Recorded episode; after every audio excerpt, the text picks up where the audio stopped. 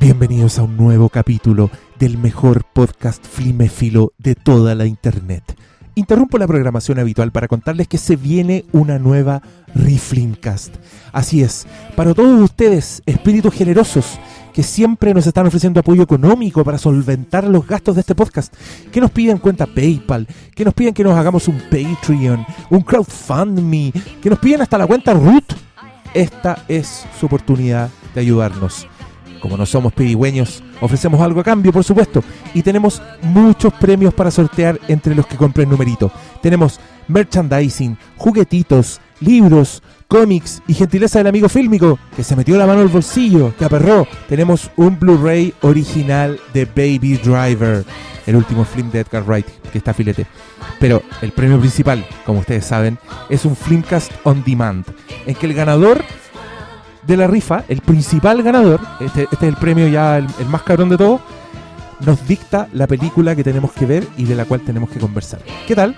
Pero esta vez decimos ponerle una variante. ¿Se acuerdan que la última vez hicimos un Filmcast on Demand Deluxe? En que ustedes no solo escogían la película, sino también el panel. Ya, ahora hay una nueva. Esta se llama Filmcast on Demand VIP. ¿Qué significa eso? Significa que el ganador no solo nos va a poder decir qué película ver y sobre qué película hablar, sino que va a poder estar presente en la grabación del podcast. ¿Qué tal? Aquí, uno más con nosotros, con los Hateful Four, con los Guatacas. Le vamos a dar la chelita, le vamos a dar ramitas, todo lo que le damos a los invitados, ahora va a ser usted. Y si usted no es de Santiago o no puede estar presente, no se puede apersonar, lo hacemos por Skype. Y si no quiere, filo, declina eso y le mandamos un saludo, cosa usted. Pero como ganador va a ser acreedor de este honor. Un honor, ¿no? Sí, obvio. No cualquiera llega acá. ¿Qué se creen? ¿Que esto es un chiquero? Así que ya saben, si quieren colaborar con esta rifa, métanse a filmico.tv, busquen el link por ahí, lo vamos a poner en nuestras redes, va a estar súper vi visible. Y muchas gracias por su apoyo, por supuesto. Y ahora los dejamos con este tremendo capítulo del Flimcast. Gracias por su atención.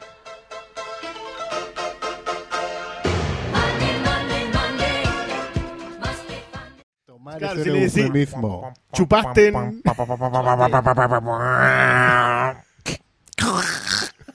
Black Mirror. ¿Qué fue esto? la intro, pues, weón. ¿Qué te, te dice la intro de Black Mirror? ¿Qué weá? How long can happiness realistically last, anyhow? Have faith in the system. Because it really does work. I see trees of green, Private stuff is private stuff. red roses too. I see them blue I mean, are we just meant to for me and you. go at it? Define go at it. Fucking hell. Bienvenidos al podcast de Black Mirror. Es la hora del pico. Estamos cansados. Dejémoslo hasta aquí mejor. Es buena, chao.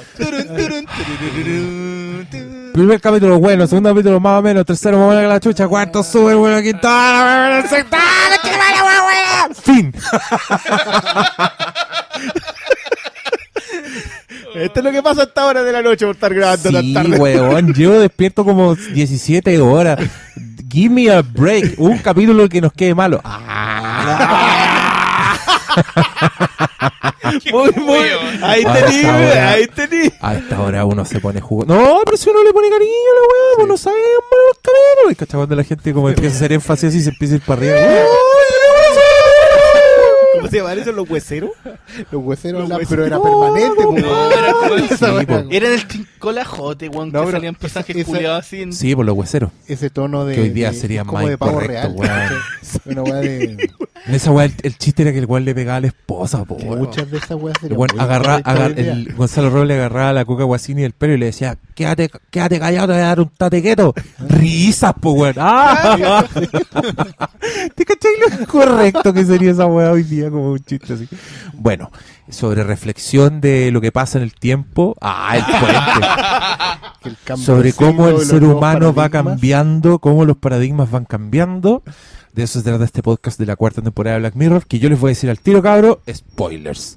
No nos vamos a cuidar, vamos a hablar de los No. capítulos, todo. Ya fue Pero- la weá, ya, Sí, si la- ya todos la vieron. vieron, todos la pero, vieron, loco. pero solo para efectos de, de editoriales y que esta weá tenga una estructura. Ronda general de, primero, ¿qué te pasa con Black Mirror? Y ¿qué te pareció la cuarta temporada? Así, ya, esta parte es sin spoilers. Si a usted todavía le queda un capítulo, puede escuchar ahora con confianza. Oscar Salas. Ya, para mí Black Mirror se convirtió en un, en un referente obligado porque es obviamente... em, todo el mundo sabe que soy pegado con Dimensión Desconocida. ¿En serio? No. ¿En serio? Estáis weyando. Pero encuentro que es súper saludable eh, tener algo que sea un espejo de. ¿Cachai? Y que sea algo nuevo. ¿Un espejo negro? Mira. No, en serio, eh, creo que es súper valioso llegar a un momento eh, saber que lo que tú quieres, digamos, lo que te, lo que te tu objeto de veneración es- va a estar siempre ahí. El punto es qué haces tú el resto de la vida con eso. No podéis estarte repitiendo los episodios toda la vida, tenéis que hacer algo con eso. Y encuentro que Black Mirror se ha convertido en, en ese referente, en el referente que dialoga con, con la dimensión desconocida creo que ya, ya pasando a lo que... eh, o sea, para mí es importante Black Mirror, es importante que exista. Yo necesito que exista. Y si no es esa serie, va a ser otra después, pero necesitamos que lo que se hizo hace ya 50 años con Twilight Zone permanezca de alguna manera y se siga no haciendo remake, ¿cachai? Eso es lo que yo más valoro de que exista Black Mirror, que no son remakes de... Son, son parten desde ahí, dialogan con esa obra y hacen propuestas nuevas desde lo que se sembró hace 50 años. Por eso para mí es importante que exista y por eso también encuentro que eh, estoy muy satisfecho con esta temporada porque independiente del nivel o no de cosas de cada uno de los capítulos, siento que ahora sí la serie ya abrazó ese legado. O sea, agarró una fórmula, ya maduró, digamos, todo lo que significaba ser la dimensión desconocida de hoy y ya se rige por sus propias reglas. Creo que en esta temporada particularmente planteó sus reglas. Vamos a hacer esto. La serie va a ser de esta manera, va a tener estos tópicos, va a tratar estos temas, va... Y bueno, y eso lo vamos a hablar en, la evaluación de cada capítulo.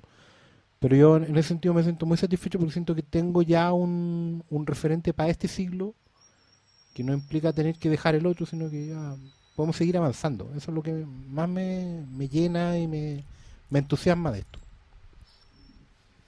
Malito. Eh, yo me toco con Black Mirror. Puta, y así arruinó Black Mirror a todos los auditores, weón. No, la verdad es que, no, es que a mí me, no sé, como que leía reacciones, yo vi la, los capítulos antes de que llegaran. Ah, el, el amigo Charlie Bru que... Ah, no, los vi y puta, yo no encontré la zorra todo. A mí me gustó, encontré que era superior a, a- en muchos sentidos a la temporada anterior.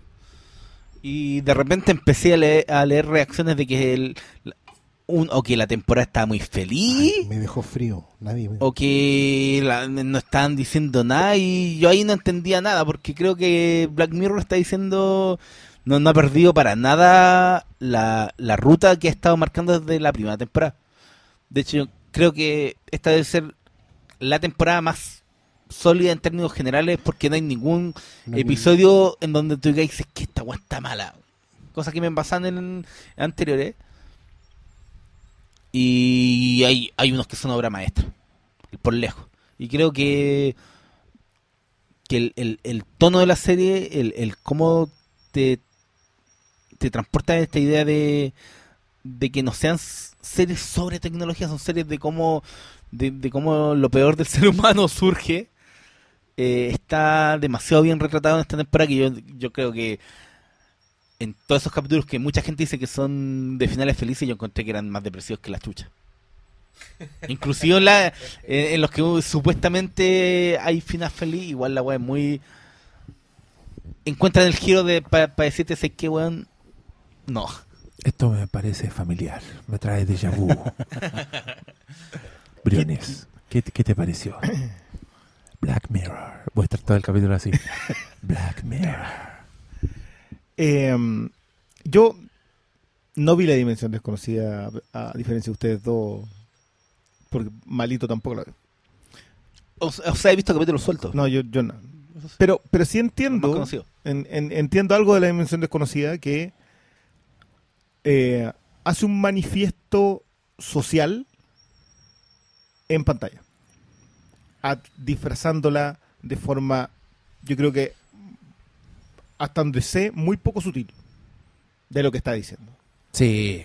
O sea, ver ahora Dimensión Desconocida son, son cuentos de niños prácticamente. No, no, su pero- moraleja muy en superficie. Pero y su, y moraleja que, posición del y- autor, que mostraba sí. posiciones. o sea, si- si- y si lo sacamos de ahí, yo creo que en general hay un movimiento en la ciencia ficción eh, que pretende hacerlo siempre. Eh, creo que el planeta de los simios para mí sigue siendo un gran ejemplo de, hablar contra el supremacismo blanco, etcétera, etcétera. Yo en esta temporada debo reconocer que a mí Black Mirror me hizo un sentido mucho mayor en ese aspecto. Eh, yo hubo un día, a propósito de uno de los episodios que es Metalhead, que yo sé que es el que menos, pero yo no, no pude parar. Yo llegué en- como que en cuatro días, en un momento ya, ya parecía como esos agentes del FBI que empiezan a pegar eh, cartelitos y a amarrarlos con hilitos rojos. Eh, en esa estaba con Black Mirror. Porque sentía que Brooker está exponiendo algo sobre nuestra sociedad que ya está bien. La tecnología saca bu- buenas y malas cosas de todos. Pero en realidad es súper antihumanista como idea que los humanos somos perversos en, la- en el interior. Y que determinadas herramientas nos ayudan a extrapolarlo solamente. Eh, pero siento que, que Brooker fue un poco más allá. No fue a la- al individuo, sino que se vale del individuo para contar una historia sobre la sociedad. Y eso me hizo retroceder sobre el resto de los episodios y a, a verlos con otra perspectiva. Y ese ejercicio, ¿sabéis que yo, yo, yo, mire, lo mismo que le pasó a Malo cuando dijo, pero ¿por qué están comentando esto de estos episodios? O sea, yo no puedo creer que el capítulo de John Hillcock para alguna gente no sea Black Mirror. El capítulo Crocodile. Crocodile. Estamos hablando. Eh, Te juro que eso me supera, o sea, ya, ya, ya me, me sobrepasó y como que en un momento dije, no, ya chao. Y, y como que no, no leía la, la- esa, es la actitud. Ya, chao. Ya, chao. Porque sentí que fue más grande. O sea, que, que esta temporada me hace agarrar la retrospectiva. Creo que por eso es tan bueno que sea Black Museum el último. Porque te hace decirte a ti mismo, cada historia chica es en realidad un componente de una historia mucho más grande. Y cuando tú terminas esa historia mucho más grande, puedes quemarlo todo. Eh, yo esta temporada yo creo que es una de las cuestiones que yo dije ya, yo concuerdo completamente con ustedes con que Black Mirror acá abrazó ser Black Mirror y abrazó ser un manifiesto que creo que es algo que podemos discutir mucho tiempo y que cada uno puede hacer elucubraciones y teorías al respecto sobre qué está diciendo Brooker. Pero de que lo está diciendo, Sí. lo está diciendo. Y, creo que no hay, de, de eso sí que no, No, hay discusión. y, y está aprovechando también, hay que recordar que la primera temporada tiene tres episodios y está aprovechando completamente el hecho de tener a su disposición en Netflix que una compañía que vino le dijo, ¿sabes qué? Vamos a tomar esta serie británica que es popular, pero nosotros la vamos a explotar al siguiente nivel y le vamos a dar todo lo que quieran. No, y te, y te colocan, o sea, perdón, pero yo, yo sé que Arcángel es uno de los capítulos, voy a poner esto en comillas, débiles, porque si hubiese sido una película, Arcángel hubiese sido quizás, qué joya. Pero te colocan a Jodie Foster dirigiendo, te colocan a John Hillcock dirigiendo, yo es una cuestión que no... No, a David Slade, loco. Sí. Sí, es la. Sí, este era como el... Y, y no, y te ponen al, al weón más conocido de Game of Thrones dirigiendo un episodio. Claro. No, y, Que esta, Van Patten. y esta temporada particularmente se notó como No, Van Patten Puede ser por debe recurso. director HBO. puede tipo. ser por recursos otra cosa, pero la cinematografía de los episodios sí. era muy superior. Yo también me estaba repitiendo algunos anteriores, justamente para hacer link y cosas, y, y si bien los otros sí, sí eran muy, tenían muy buenos recursos narrativos y cinematográficos, acá se nota eh, el, el crew, ¿cachai? Hay una weá que hagamos películas de una hora. Ahora, eso también en algunos momentos puede jugar en contra, entre comillas, pero pero a la, a la suma yo creo que siempre te juega en contra superior. probablemente en el, en el, en el episodio. Pero cuando lo colocas dentro, cuando armas el romp... No Eh, armar el rompecabezas, no, yo no estoy sí. diciendo que uno puede armar un rompecabezas preciso.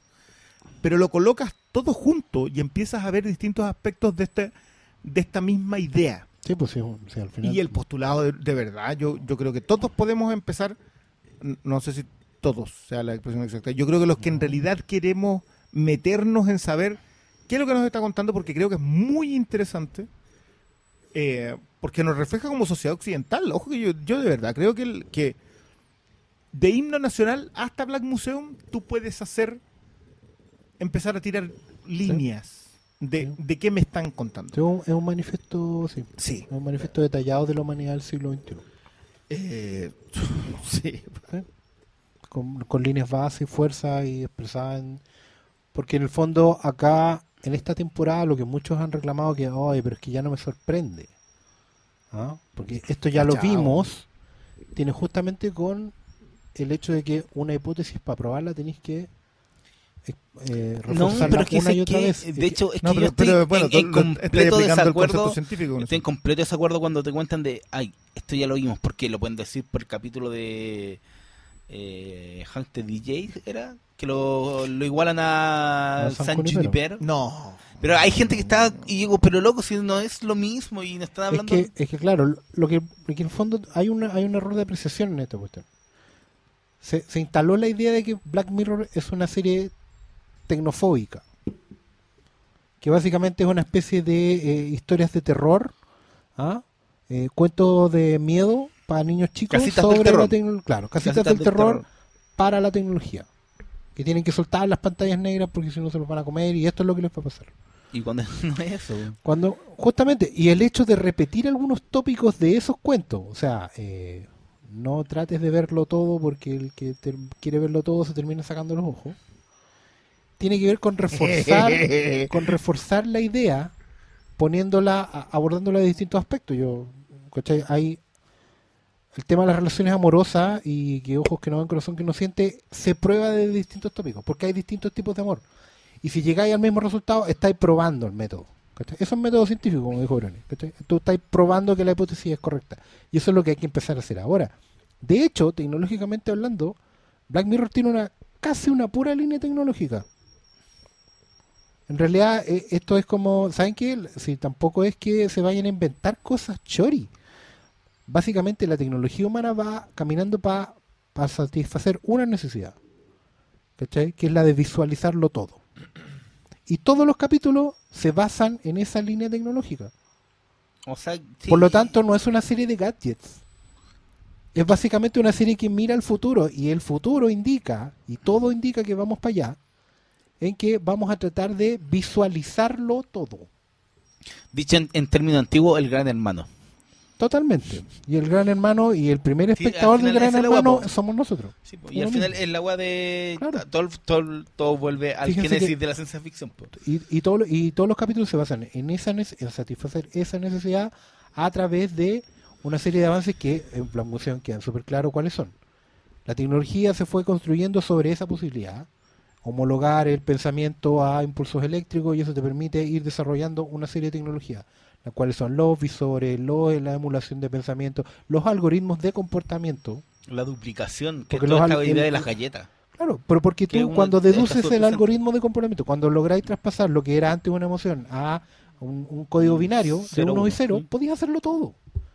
Por eso tenéis episodios como San Junipero y Hank the DJ. Los dos se basan en la misma... USS Callister también. USS Callister, exactamente, en que tú puedes predecir el comportamiento humano a través de un algoritmo. Pero tú crees que eso, eh, yo creo que Hank de DJ y San Junipero sí tienen coincidencia. Eh, Parentesco, digámoslo.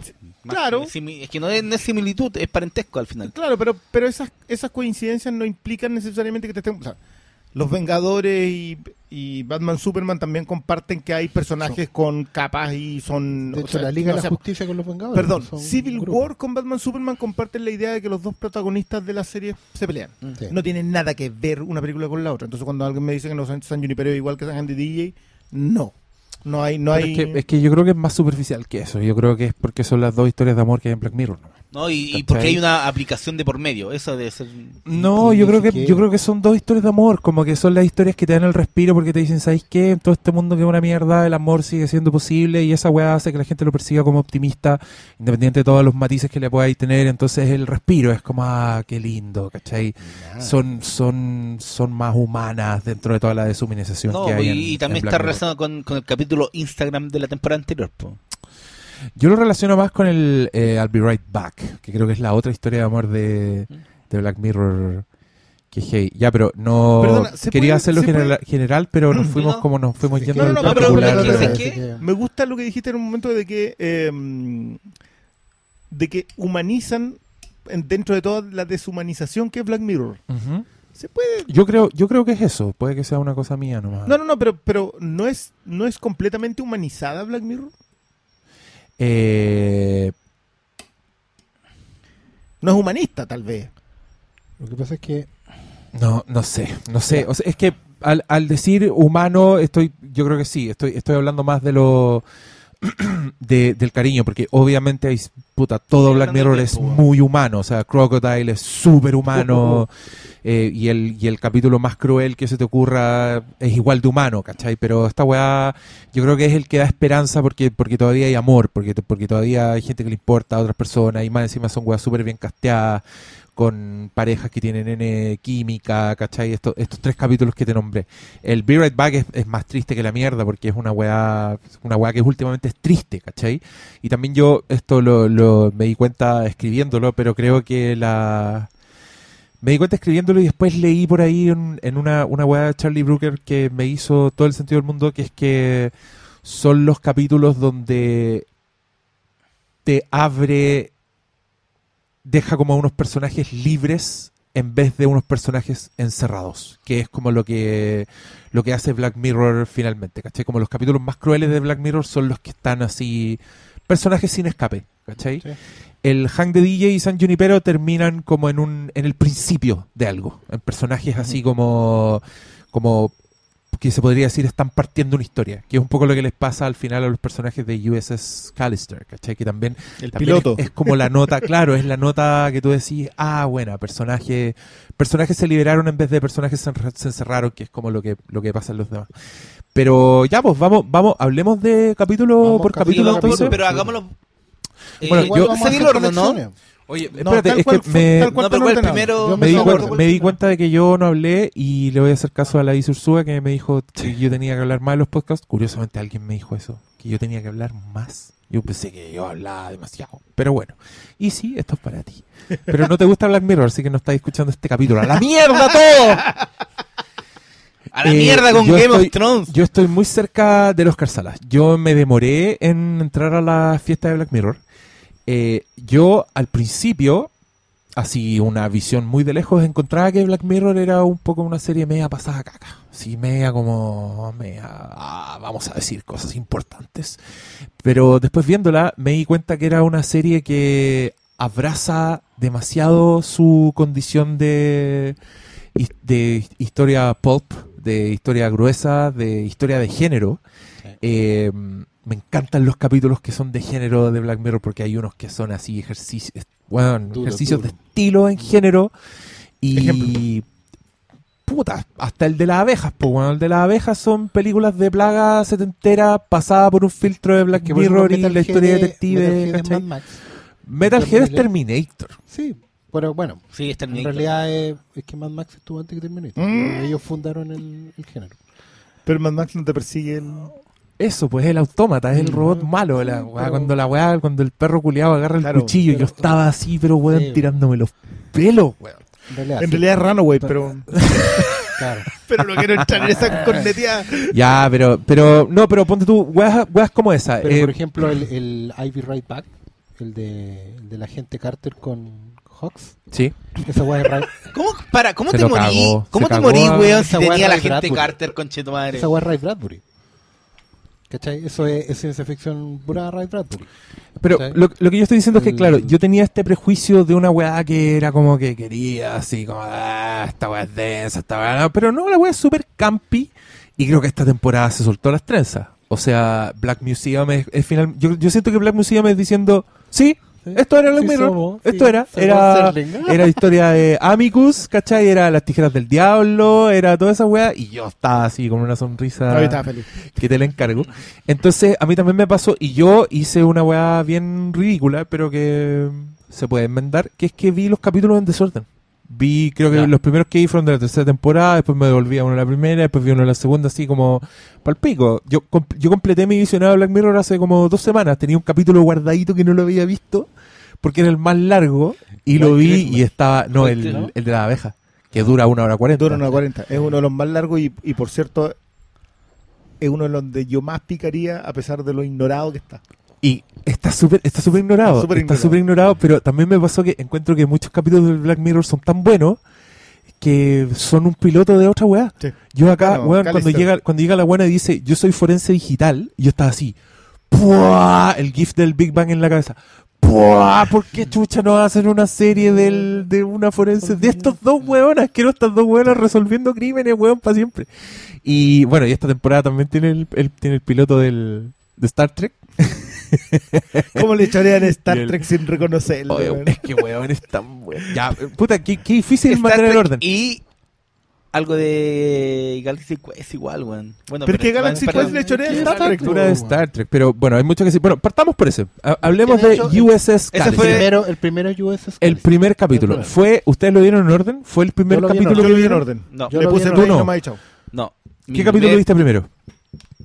No recuerdo si fue Black Museum o el Chucha. de Uy, ¿Cómo partiste? Por... o es el de creo- Joey Foster. Es que yo los vi en, a mí lo- me salen los screeners de Y los de prensa no venían con el No, orden. no venían con el orden, venían, creo que- Ah. No, y creo que no, el primero que yo vi fue el de Joey Foster porque obviamente quería ver el de Joey Foster porque era el Ya. Joey Ah, Foster, pero, bueno, porque de ahí todo de fue. ahí, sí, po, de ahí todo fue Sí, para todo fue- el fue- segundo, el segundo fue Black Museum. Ya. Ya, yo, Y- yo Igual primero- yo tengo yo tengo mi plus al de a Arcángel. Ya, ya Pero- vamos para allá. Partamos con USS Callister, que es el primero cuando uno los ve en Netflix como la gente normal. No, como, lo- no los amigos de Charlie Brooker, que tienen Pero es las que manos ahí. No, yo- pero tú siempre lo has seguido en orden como te salí yo. No, como el uno de yo voy- acabo de decir que los vi completamente en desorden. De hecho, yo el primer capítulo que vi de Black Mirror en la historia de Black Mirror fue San Junipero. Con eso te lo digo todo. Porque estaban Eh, todos hablando. Ahí yo- y ahí yo dije, no, weón, fue, yo, yo pensaba, cacha la wea, yo Te quería, las yo el descripciones. primero que quería ver era el de Bryce Dallas Howard. Ya. Ah, ya, ¿cachai? de- de- Y, y puse la weá, puse el menú y apareció San Junipero y yo dije, este, este, ahí hay una colorina. Porque se veían chiquitito, pues weón, se veían Es chiquitito. verdad, es verdad. Y después como a la mitad del capítulo dije, parece que no sale Bryce Dallas Howard en esta weá, pero está bueno. No, una mierda. Si yo entré, yo entré a la fiesta de Black Mirror colado por una ventana, cochino, Cuando- no me había preparado. a comprar copete de Igual es- igual Sí, es que me, entrar me con- metí por atrás. Cuando alguien salió y dejó la puerta abierta, yo me metí yo. Igual es heavy entrar con esa weá porque yo creo que el, el común entró con, con ese capítulo de mierda del primer ministro, weón, que el que, Himno nacional. que el, el mejor que introducción de que la un- serie. que es un capítulo que un capítulo que a mí me, me ha dado vuelta mucho yo te voy a decir por qué oye qué imposible ir capítulo a capítulo mira con el capi con, Es que con más uno con que uno de los tantos poco. capítulos de los clones digitales ¿Mm? yo me puse a pensar que soy un weón que escribe guiones for a living dije puta y si uno tuviera un clon digital yo podría dejar a ese weón trabajando como haciendo la pega escribiendo por mí Bueno, el- y fue como, obvio que lo dejaría, pues, weón. John Hamm le diría al weón, ya, ya clon del Diego. Vaya a pasar mil años de soledad y después ese weón me hace toda la pega, ¿cachai? Y yo me puse a pensar así solo, de la weón, en la calle, así pensando. Dije, ya, pero un escritor va creciendo a medida que tiene experiencia en la vida, entonces este weón se quedaría pegado. Sería como un escritor. eh, Con la experiencia de la copia que Claro, con la experiencia, cuando le sacaron la copia, ahí se quedaría. Entonces sería un escritor que no podría crecer. Y yo decía, ya, pero lo puedo editar. ¿Cachai? El weón me hace la pega, yo llego, la corrijo, la weá, ya, bacán. Y después dije, ¿por qué no han explorado esa weá en Black Mirror? ¿Por qué no te muestran como un uso artístico de un clon digital? Por ejemplo, un clon que. Y, y ahí yo dije, porque en el mundo de Black Mirror no hay arte. El arte, ¿y por qué no hay arte? Y yo dije, sí, en un capítulo hay arte. En el primero. Y yo dije, esta performance de ese artista mató el arte para siempre en el universo de Black Mirror. Y ahí me tuve que bajar de la micro, no sé, perdí el, el tren de pensamiento. Pero, pero la importancia de ese capítulo, y que creo que fuiste tú el que dijo esa hueá, Brión, es que ese capítulo lo que hace es como que fractura a la civilización, como que de ahí en adelante viene el universo paralelo que es Black Mirror, donde transcurren todas las weas. Y por eso me encanta que el capítulo que más se sale de este esquema es el único que te lo filman en blanco y negro. ¿Cachai? Como para decirte, el mismo Black Mirror te está diciendo como si esta weá fuera una realidad alterna dentro de la realidad alterna de Black. Mirror, ¿cachai? de hecho lo es. Eh, y cuando el weón está leyendo un cómic de 15 Million Merits Sí, en pues, Black sí. Museum, ahí, ahí ya no sé qué a hacer con eso. Ya no sé si hay, Yo- hay yo- ficción dentro Himno de. nacional es el que tiene más hilito rojo. a- al que llegan, al que confluyen. Yo creo que es el que empieza. ya, todo. pero ¿qué hay que hacer? Hay que tener que escribir un libro, weón. No, no, estáis loco. Ah, un de- podcast, monólogo. Claro, haciendo un video así. Mira, Sí, este va, este, este va, este otro. Sí, uno estos días. youtuber. Eh, Vamos a hablar de himno nacional. Hablemos de No. himno nacional. No. No, hablemos, hablemos de USS Callister. Ya, vamos Hablamos con de la temporada. Mira, este, que- este para mí fue el, el capítulo que yo dije, ya, estos weones se soltaron las trenzas porque la weá parte con un tono completamente distinto, eh, los colores de la weá, el, el tono es distinto, pero tú entras de lleno al universo de Black Mirror cuando te das cuenta que tiene unos giros culiados que, por ejemplo, al principio tú le estás haciendo barra a, al malo, básicamente. Como que tú estás ahí, el weón llega a la oficina y tú sentís lástima por el weón, decís, ya, ¿por qué lo basurean tanto? Este pobre weón Pobre Mateo. claramente es brillante, como que entendís cuando la, la How I Met Your Mother llega a conversar con el weón y lo admira, tú decís, ya, sí, barra por este weón, y después te das cuenta que es más malo que la concha de su madre, y ahí le empezáis a hacer barra a los crones digitales, y el weón te está hablando de del fandom, de entrada, como te está hablando del weón que tiene el poder del anonimato en internet, cómo es cruel, cómo, cómo trata al, al prójimo. Yo empecé a acordarme de las weas más crueles que me han dicho gente trolls en internet, que en verdad, puta, es un paralelo. Este weón era una metáfora de un montón de weas que encontré. Pero Y al mismo tiempo era una historia de Star Trek de la puta madre, era como el origen, era el origen de un capitán, ¿cachai? Cuando en un momento después, porque la trama ya se complica, pero no la vamos a contar porque todos saben, cuando te muestran los actos de crueldad, el weón te das cuenta que es un gran villano. La weá que le hace con el hijo al weón, yo no lo podía creer. Brillante. No lo podía creer. Es que además yo siempre he sentido que esa es la muerte más horrible de las películas. A mí nunca se me va a olvidar la muerte en Sunshine cuando Juan sale volando para el espacio y se congela y después choca con una weá y se quiebra en miles de pedacitos, ¿cachai? Eh, o cuando muere la princesa Leia también. No pase un podcast sin No pasó un pegarle. podcast sin pegarle. Y, y acá cuando yo estaba viendo esto, entonces yo estaba así en esta montaña rusa de emociones que era Black Mirror y al mismo tiempo estaba sintiendo que era una súper buena historia de Star Trek. Cuando, como la buena dice, ya tenemos que pasar por el campo de asteroides, ¿cachai? Era como, bueno, las hizo todas. Y cuando ya hace el tránsito, cuando el juego se actualiza y la weá se transforma en Star Trek de J.J. Abrams, yo ahí ya estaba tirando la tele por la ventana. Ya, váyanse a la mierda, ya, un 7, ya. O sea, para mí el, el valor más grande de, de ese episodio es que conjuga muy bien la frustración. Y cómo existen en este mundo hueones que creen merecer más de lo que tienen. Y ese- ¿Tú, ¿Tú crees que es eso? completamente est- está relacionado con, con lo que él cree merecer por ser el creador de este mundo virtual que es súper eh, popular y famoso y, y todo el crédito se lo lleva eh, a, su amigo CEO que es el que al que más hace sufrir en el juego po. Si está todo relacionado con la frustración que él siente por lo que él cree merecer y está y, y, y- ¿qué es esa weá? los trolls de internet siempre están Pero yo, claro, es que por Es esa que parte, por, esa todo- parte, por esa parte el weón es, es como un símil del fan. El weón que, En que ese quiere, aspecto. que quiere manejar la ficción porque se cree dueño de ella. sí, po. Pero que a no mí- está a mí lo- con la a mí lo que me llamaba con, la con lo que pasa atención- con A mí lo que me llamaba la atención era, era la crueldad del weón, ¿cachai? Era, era cómo un weón era capaz, era tan incapaz de vivir en el mundo real. Porque este weón, si le hubiera, si hubiera sido capaz de hacer los ojitos de vuelta a la loca, quizás habría sido distinto. Pero en cuanto a la mina, el, al más mínimo gesto de rechazo, ni siquiera eso, es porque la mina escucha a la otra amiga diciéndole, oye, este weón es un creep, mejor no lo pesquí. Al tiro el weón va a sacarle la, muer- la muestra del ADN, ¿cachai? Y cuando lo- los clones dicen cuáles fueron sus faltas, como que uno dice, no sonreí lo suficiente.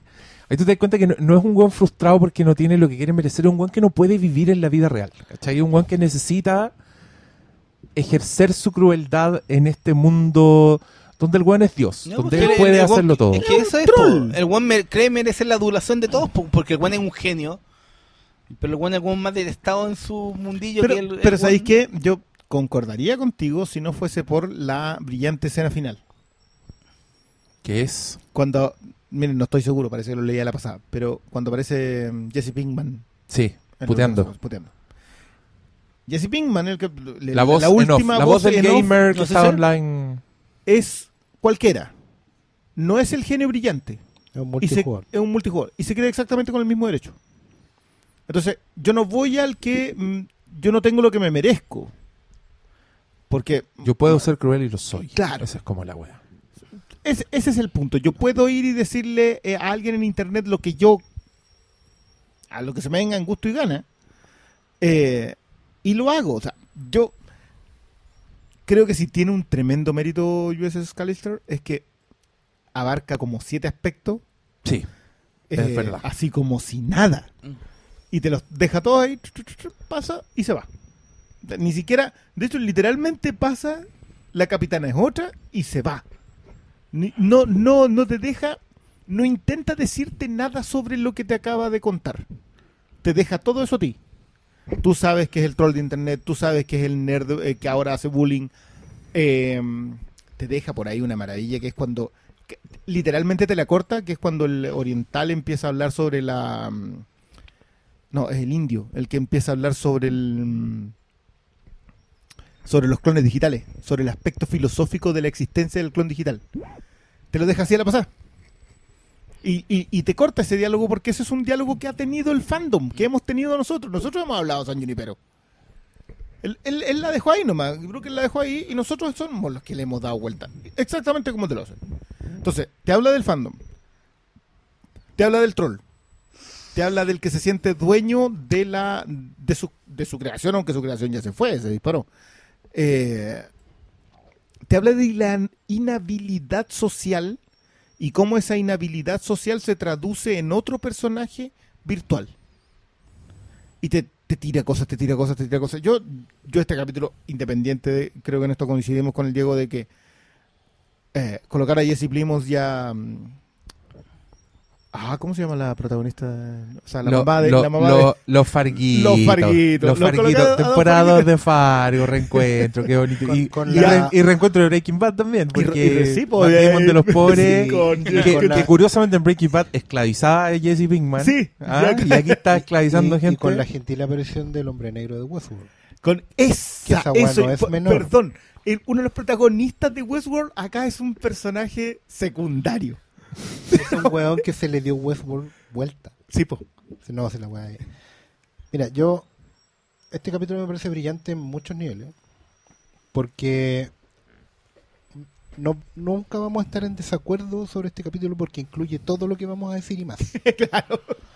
Y esa es la gran gracia. Mira, hay un capítulo de Star Trek del año la Coyoma en que la tripulación de, del Enterprise recoge a un cabro que es el único sobreviviente de una, de una masacre, de una nave, de una tripulación, y que ha sobrevivido de manera misteriosa. Básicamente, a medida que avanza el capítulo, se descubre que lo rescataron unos extraterrestres y le dieron poderes. Poderes de modificar la realidad a su antojo. Oh, este ya. El problema es que el one tiene 15 años. Y la metáfora del, del- del episodio, al fin y al cabo, es que el problema de él no es que tenga poderes, el problema es que tiene 15 años. Entonces encuentro maravilloso que los buenos digan, no es que vamos a hacer simplemente Star Trek porque Star Trek es la franquicia más conocida, no. Star Trek es la primera serie de ciencia ficción que tomó esos temas y los empezó a desarrollar y vamos a hacer lo mismo que hacían ellos, esto es retroingeniería sobre ir poniendo capas a la wea. En meta a todo en nivel. meta a todo nivel. Porque es, no es Star Trek porque sí, es Star Trek porque Star Trek ya nos hablaba de que el principal problema de la humanidad era no querer crecer. Bueno, Hay un capítulo de Dimensión Desconocida del cabro chico que también tiene todos los También, poderes pues, del Bill mundo. Mumy tenía todos los poderes del mundo y los tenía todos subyugados porque y el problema de, de ellos en realidad era que no aceptaban que él eventualmente iba a tener que crecer. Pero tú crees que, que al final lo que hace lo que hace es reconocerle a Star Trek de reconocer de recoger el testigo de Twilight Zone. Totalmente, po. sí. Por eso yo en, en- Qué puse hermoso que esto. son las dos series que construyeron ese, ese, ese tema. Imagínate para una generación del siglo pasado que venía sobreviviendo de una guerra mundial, que estaba tentada a escaparse todo el rato. A escaparse, a escaparse en mundos de ficción, a escaparse en realidades que no existen. Que viniera alguien y les dijera, ¿saben qué? Al final lo único importante es que ustedes tienen que aceptar que tienen que crecer. Como sociedad tienen que crecer. Y la gran metáfora de esto, por eso funciona con los trolls de internet, funciona con los fandoms, porque son dos eh, razas humanas, Tribu, tribu. tribus, que se niegan a crecer. Básicamente el fandom duro y el troll de internet se aíslan en un mundo que es virtual, en el cual no tienen que asumir ninguna responsabilidad, ni pagar ningún costo. Un cabro chico permanente. Y sobre eso se Son- construye el episodio. Muniz. ¿Cachai? Sobre eso se construye el episodio. Sí, el problema, la gran gracia de esta weá es que, y voy a recalcar en todos los episodios de esta misma weá, no es que la tecnología de la realidad virtual haya alienado al genio. El weón siempre El fue weón así, siempre fue así. ¿Cachai? Entonces no es que, ay, que ve que los juegos hacen mal. No, bueno, si el problema es otro. El problema es que mientras ustedes no quieran crecer, van a, van a demostrar esos niveles de crueldad. ¿Quién es más cruel que un cabro chico? Cuando Porque está es, desatado. primitivo, es primitivo. Porque no tiene filtro. Claro. Y tengo, tengo otra, otra granito que aportar a esa lectura. Que te acordás cuando hablamos del nerd, del fan de Batman originario que era sexuado? Sí, po. No tenía, ¿Cómo, no- cómo están los monos acá? El mismo tema, po. El Si mismo todas tema. esas lecturas. O sea, ahí hay, dos y- momentos. y la mujer ahí como, quiero que me devuelvan mi vagina. Esa weá es como ya... no, bien, Yo- bien yo- Charlie Brooker. Yo bien, creo, tení- yo creo que es uno de los mejores diálogos, Charlie. Tenéis potencial. Bien cabro. Yo creo que ese es uno de los diálogos que está para camiseta de esta temporada. eh, no te, o sea, te aguanto todo lo que queráis. ¿Cómo es que- es exacto? With my pussy. Don't mess with my, My pussy. Creo que ahí hay una declaración de te, principio. ahí tení, fanboy. Pero ¿cachai que, acá más encima te lo colocan solamente dándole besitos a las tres. Sí. Cuando lo sacan a nadar, le bajan todo lo- lo- todos los temores. Hay, hay. Qué terrible es que puedas definir con tanta facilidad a ese personaje. Yo creo que tuviese yo en ese pelo, probablemente lo tuve hace 20 años, pero tuviese yo en ese mismo y me sintiera tan representado, lo primero que hago es arrancar. De donde estoy. Pero yo veo resistencia acá.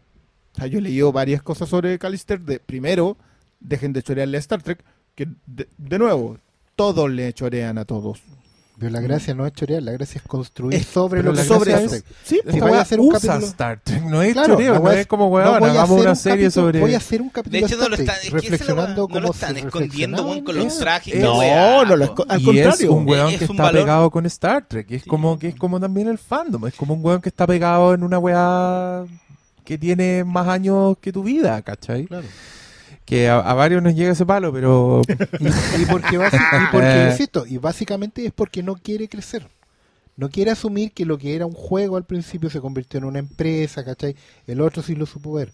Que relacionarte con la gente implica pagar costos, costos emocionales, que te digan que no. Sesiones ¿cachai? de poder, que, que te, te, que te entregarle. que te enjuicien, involucrarte emocionalmente, que te puedan romper el corazón. Todas esas cosas de la adultez que tanto molestan son el germen de este episodio. Están ahí. Me ¿Cachai? gustaría de nuevo hacer otro reconocimiento a Tom King en esta pasada, porque creo que es un tipo que Tom King, guionista de Batman. se explica quiénes son Yo- los yo-. Tom King es el eh, guionista actual de Batman y creo que, como hacía mucho rato que no veíamos, es un tipo que llevó a Batman al eh, su consumidor de 40 años. O sea, el tipo que tuvo que crecer, que tuvo que emparejarse, no tuvo, por sino porque en un momento llegó y no puede seguir siendo exactamente el mismo.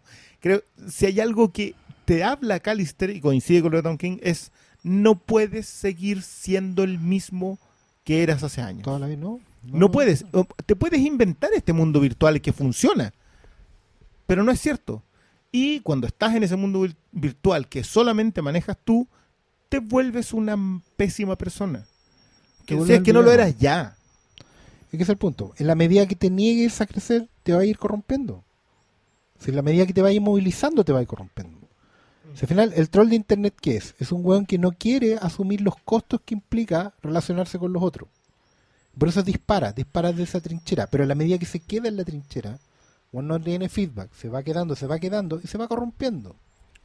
Todos hemos tirado mierda alguna vez por internet. El problema es el weón que lo hace una práctica. ¿cachai? Un weón que, que tiene 100.000 tuiteos y los 100.000 tuiteos parten con arroba porque el weón no tiene ni uno solo original.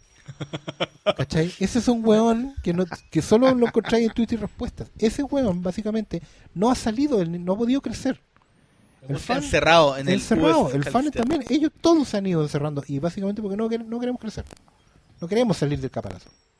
¿Cachai? Y de eso se trata ese episodio. Como lo fue el episodio clásico de Star Trek del año La Cayoma, que hablaba de lo mismo, porque esos weones, esos guionistas, esos fantasientíficos, estaban reflexionando sobre esa weá y se daban cuenta que había una humanidad que había sido forzada a crecer y que los que venían, obviamente, se iban a negar totalmente eso. Y era súper lógico, pues, weón. Había buenos que murieron a los 20 años en las trincheras de la guerra. Esos buenos se hicieron adultos de golpe y los, los que venían detrás no querían lo mismo, pues, weón. Y ahí empezaron a crear todo un mundo que es físico y hoy en día ya puede ser virtual, en el que la adultez se iba retrasando, en que ya no era adulto a los 20, sino que a los 24, y a los 28, y a los 30, y a los 36. Y te inventaste universidades, posgrados y mil weas, y, ¿cachai? y dilataste la salida de la casa, dilataste el matrimonio, dilataste los hijos, hasta que se te pasó. Bueno, y niños permanentes. Que lo hemos hablado, que hoy en día los niños de 10 años se visten igual que los adultos de 50. Sí, sí. Tratamos de vivir en un espacio. ¿Cómo, cómo se llamaba ese troll que nos hueveaba? Que al principio lo pescamos y le contestamos y después ya nos dimos cuenta que el weón era el... No, no, no, no. no. No. Que el ¿Ese era weón, que el weón era... Sí, no, él, él era un troll. era- no, el weón era este weón. Era un weón que yo estoy seguro que tenía su vida normal, su trabajo, ¿cachai? Que seguro había gente Claro. que lo quería, pero, el Pero weón llegaba a internet sí. a comentar un podcast que el weón escuchaba y era capaz de decirnos mariconcitos, por si las pongo, hueco culia, cualquier wea era una... Y el weón era así con todo el mundo, tú te metías y eso, Sí, yo ahora lo tengo bloqueado sí. todo porque el weón era súper cansador y monotemático, ¿cachai? de- claro. Porque era imposible entenderlo, o sea, hasta la Fer, weón, que conocedora de la condición humana, ella ella dijo, pa, ese No, weón no hay que darle pelota ni en bajada, que Claro, la loca como tiene como un interés así profesional en, en, las bestias de... Esa loca le, le, le pegó la patada, le puso la pata encima y dijo, este weón hay que callarlo. ¿cachai? Intratable. Y ese weón es... Yo, yo pienso en ese tipo de personas con esta weá. Y Ah. pienso que lo que está Black Mirror está diciendo... Black Mirror al final es una extensión de lo que pasa hoy día, ¿cachai? El weón y acá, claro, te ponen un un marco tecnológico de ciencia ficción, de que con una muestra de ADN podéis crear un clon digital que tiene tus recuerdos, tus sentimientos, toda la weá, y eso es como el salto de la credibilidad que hay que dar, pero todo lo demás a mí me suena a verdad, Pero weón, Black. Mirror siempre es verdad, porque lo que te hace Black Mirror es decir, mira, vamos a empujar un poquito las cosas, vamos a imaginarnos un futuro muy muy probable, muy cercano, ¿ya? Para que ustedes sientan que esto no está pasando, que solo va a pasar después. Pero al final la humanidad sigue comportándose igual. Si hoy en día, ¿qué no, yo- yo diferencia creo que hay entre queda en presente. qué diferencia hay entre sacarse un, un ¿cómo se llama? Un- una muestra de ADN para crear un mundo virtual en loguearte en una en una cuenta de Twitter, crearte una nueva cuenta de Twitter. O creaste un avatar en un foro. La misma, weón. La misma. Y Igual en, yo- en ese foro soy otra persona. Sí. No, y yo creo que por eso es valorable, valorable el final con este weón que, claro, pues, estos seres de inteligencia artificial quedan libres, pero igual quedan atrapados en un mundo en donde hay tantos conchas su madres como el weón que los creó, po. Porque el mundo tomáis una decisión, seguís adelante, tu go, donde no han caído antes nadie, pero ahí te vayas a seguir encontrando con Canon en Sync, te vas a seguir encontrando con Con el cáncer. los Borg, bueno, te vas a seguir encontrando con Q, con todos esos weones. Y es parte de, po. Yo, dos detalles que creo que sí o sí es necesario amarrar al resto del, del universo de Black Mirror. Eh, la existencia del clon digital. Creo que acá es donde está más. Como que te explican un poco el origen del clon digital. Eh, y la voluntad de ese clon. O sea, no es, no es que seas tú, porque en realidad el personaje que está dentro no es la chica que anda afuera. No, no se comportan igual. Eh, Toman sus propias decisiones, incluso cambian. y el momento. permean. O sea, aprenden, claro, aprenden, etcétera, se, se completan anatómicamente, etcétera, etcétera.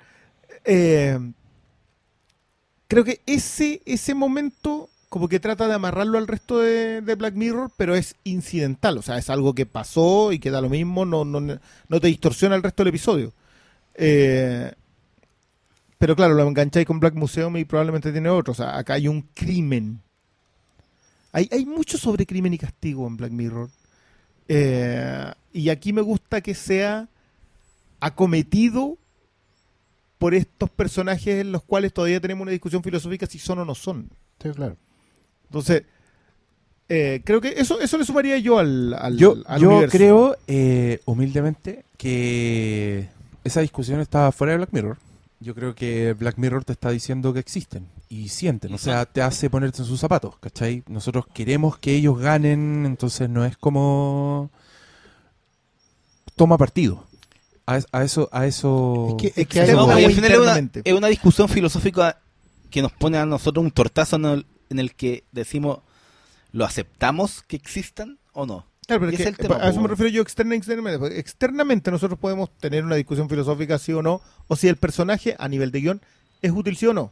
Pero internamente los personajes ya están, son y están completamente definidos. O sea, Es- igual que en San Junipero los personajes existían, Sí, eh, igual que en, eh, que en el algoritmo de mm, eh, Hank the. DJ, o en el algoritmo de, de White Christmas, que, Sí, po. que por cierto responden, bueno, ahí tengo yo otra, otra Es cuestión, que- pero esa- a eso llegaremos después, pero eh, pero yo creo que uno de los, de los nexos acá no es solamente el clon digital, es cómo se comporta. Es que el punto es que ah, yo dije al principio que Black Mirror ya establece y abraza sus reglas propias. A esta altura, la cuarta temporada, ya está aprobada. Primera regla si lo quieren. La inteligencia artificial es humana. Punto. ¿Cachai?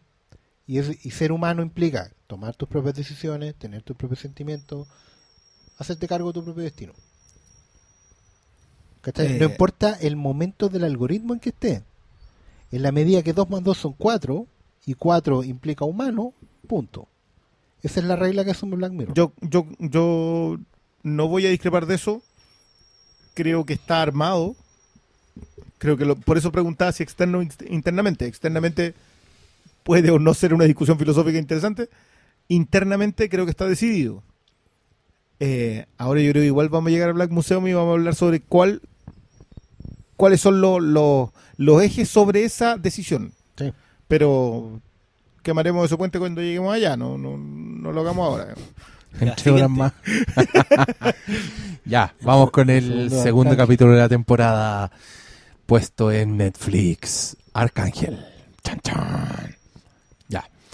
Yo aquí debo contar que empezó el capítulo y con mi polola nos miramos y dijimos ¡No! Porque era una conversación que habíamos tenido hace un tiempo. Ya. Yo, fantaseando, como, como padre preocupado que soy, dije que si existiera la posibilidad de ponerle un chip, esto antes del capítulo de Black Mirror, antes de saber que existiera, con la ubicación de mi cabra chica, yo se lo habría puesto. Y yo pensando, por supuesto, cuando se te pierda, en caso que se te pierda, imagínate, weón, se te pierde en la plaza, weón. ¿Qué, qué mejor que sacar el teléfono y ver dónde está? La, en Yo- la feria, weón. Yo le estaba contando, le estaba contando cotidiano. esa weá a mi polola y yo le decía, alguien tiene que hacer en ese negocio. Y si ese negocio existiera, yo lo, se lo pongo, pero al toque, ¡pup! chip. Y polola empezó, pero ¿cómo vaya a hacer esa weá? Eh, sí, los niños, los niños también tienen que hacer sus cosas. Y yo, pero ¿cómo si me la secuestran, weón? Onda, la Madeline McCain, ¿tú crees que no le habría gustado que tener un chip con su cabra chica? Me decía, ya, pero ¿en qué minuto se la vaya a sacar? Y yo cuando cumple 18. y, y Polola me dijo, pero eso es súper antiético, tenéis que dejar que haga lo... Y yo le decía, ya, pero si tampoco lo voy a estar viendo todo el día, es cuestión de que cuando pase algo. Y Polola me dijo, ya, pero ¿y tú crees que si tenía esa weá no vaya a estar pegado mirando todo el día? Y yo le dije, obvio que no, hay que ver esa, esa conversación. ¿Eso fue hace Empieza cuánto? Black Mirror hace el verano pasado. Me acuerdo que estábamos en la estábamos en la piscina con la Elisa justamente y empezamos a pensar en estas weas. Entonces empieza este capítulo de Black Mirror y nos miramos así como, no, nos creíamos genios. Así dijimos, vaticinamos el capítulo de Black Mirror. Por supuesto que en Black Mirror era mucho más inteligente que nuestra conversación, porque en Black Mirror existe este chip, se lo ponen a una niñita después de que la mamá pase susto, pero esta tecnología además permite ver lo que está viendo la niñita, da como informes toxicológicos de lo que tiene en su sangre, eh, te, tiene un modo que permite bloquear malas weas y ahí ya la weá se empieza a ir para otro lado. Aunque últimamente igual era la misma conversación ética que había tenido con mi polola, pero... mm, pero la weá fue, me partió mucho volando la cabeza. Y ahora paso a detallar por qué creo que es el capítulo más débil de la temporada, porque es el que a mí menos me gustó, que es que siento que fue el, capítulo menos depurado de todos. Siento que el que no llega a puerto, que anuncia que va a ir para unas partes muy bacanes. Onda, yo en verdad está cuando te muestran los efectos de haberle bloqueado las cosas malas a la niñita y que la niñita no podía decodificar un dibujo en que dos personajes están gritando. Yo estaba diciendo, ya, estos güeyes inventaron una nueva clase de psicópata, ¿cachai? Como esta niñita se ha convertido en un monstruo, producto de la sobreprotección de la mamá y wow, esta weá es brillante, me estaba volando la cabeza. Pero después se fue para un lado más tradicional, que tenía que ver más con la privacidad que con lo que le estaba pasando a esa niñita. Y que ni siquiera encontré yo que eh, tuvo su clímax en cuando le saca la chucha con el iPad a la mamá. Porque yo dije, ya, mínimo que la matara, ¿cachai? Y, que no se diera cuenta que la había matado porque era una niñita que no había decodificado, que no sabía decodificar la violencia. Pero aparece la mamá con la cara, con moretones y, la hija se va. Entonces encontré que, puta, anunciaba weas muy bacanes, no encontré que llegó a puerto, pero así todo encontré que era un muy buen capítulo con súper buenos buenos temas. Y, Black Mirror, o sea, yo soy un fiel creyente que el peor Black Mirror es mejor que el 90% de las weas que estamos viendo. Estadísticas no pensadas con mucho empeño. Estadísticas no oficiales, resultados pueden variar. Estadísticas espontánea al peo, no hacer caso. Yo estoy ah, bien de acuerdo. De hecho, sentí que el, el episodio daba mucho más. Daba para una película de dos horas y cuarto, ponte porque son muchas las aristas. Yo eh, me entusiasmé cuando partió porque vi que era justamente la otra la otra arista que tenéis, la otra hipótesis que tenéis que ir probando de, de Entire Story View, o sea, de toda tu historia. Porque básicamente yo creo que el, el- amor para que funcione necesita tener un, un- un punto ciego. Hay un momento para tú poder amar de verdad en que tenéis que hacer un acto de fe. Y en el amor de madre e hijo, o de padre e hijo en general, el amor paternal, eh, la weá no es distinta. Hay un momento que tú tenéis que creer, ¿no? Go, te fuiste. ¿Cachai? Pero siento que aquí igual la historia se la anduvo arrancando a Brooker en el sentido de que había muchos aspectos por explorar y no daba el tiempo de una hora. Yo quiero, quiero decir que no espero que el formato Netflix, ¿cachai? Que yo siento que cuando la weá era BBC podía pegarse capítulos de una hora cuarenta y ahora curiosamente a pesar de que nadie te amarra, eh, son todos mucho más, más, más estructurados, están cerrados en la hora.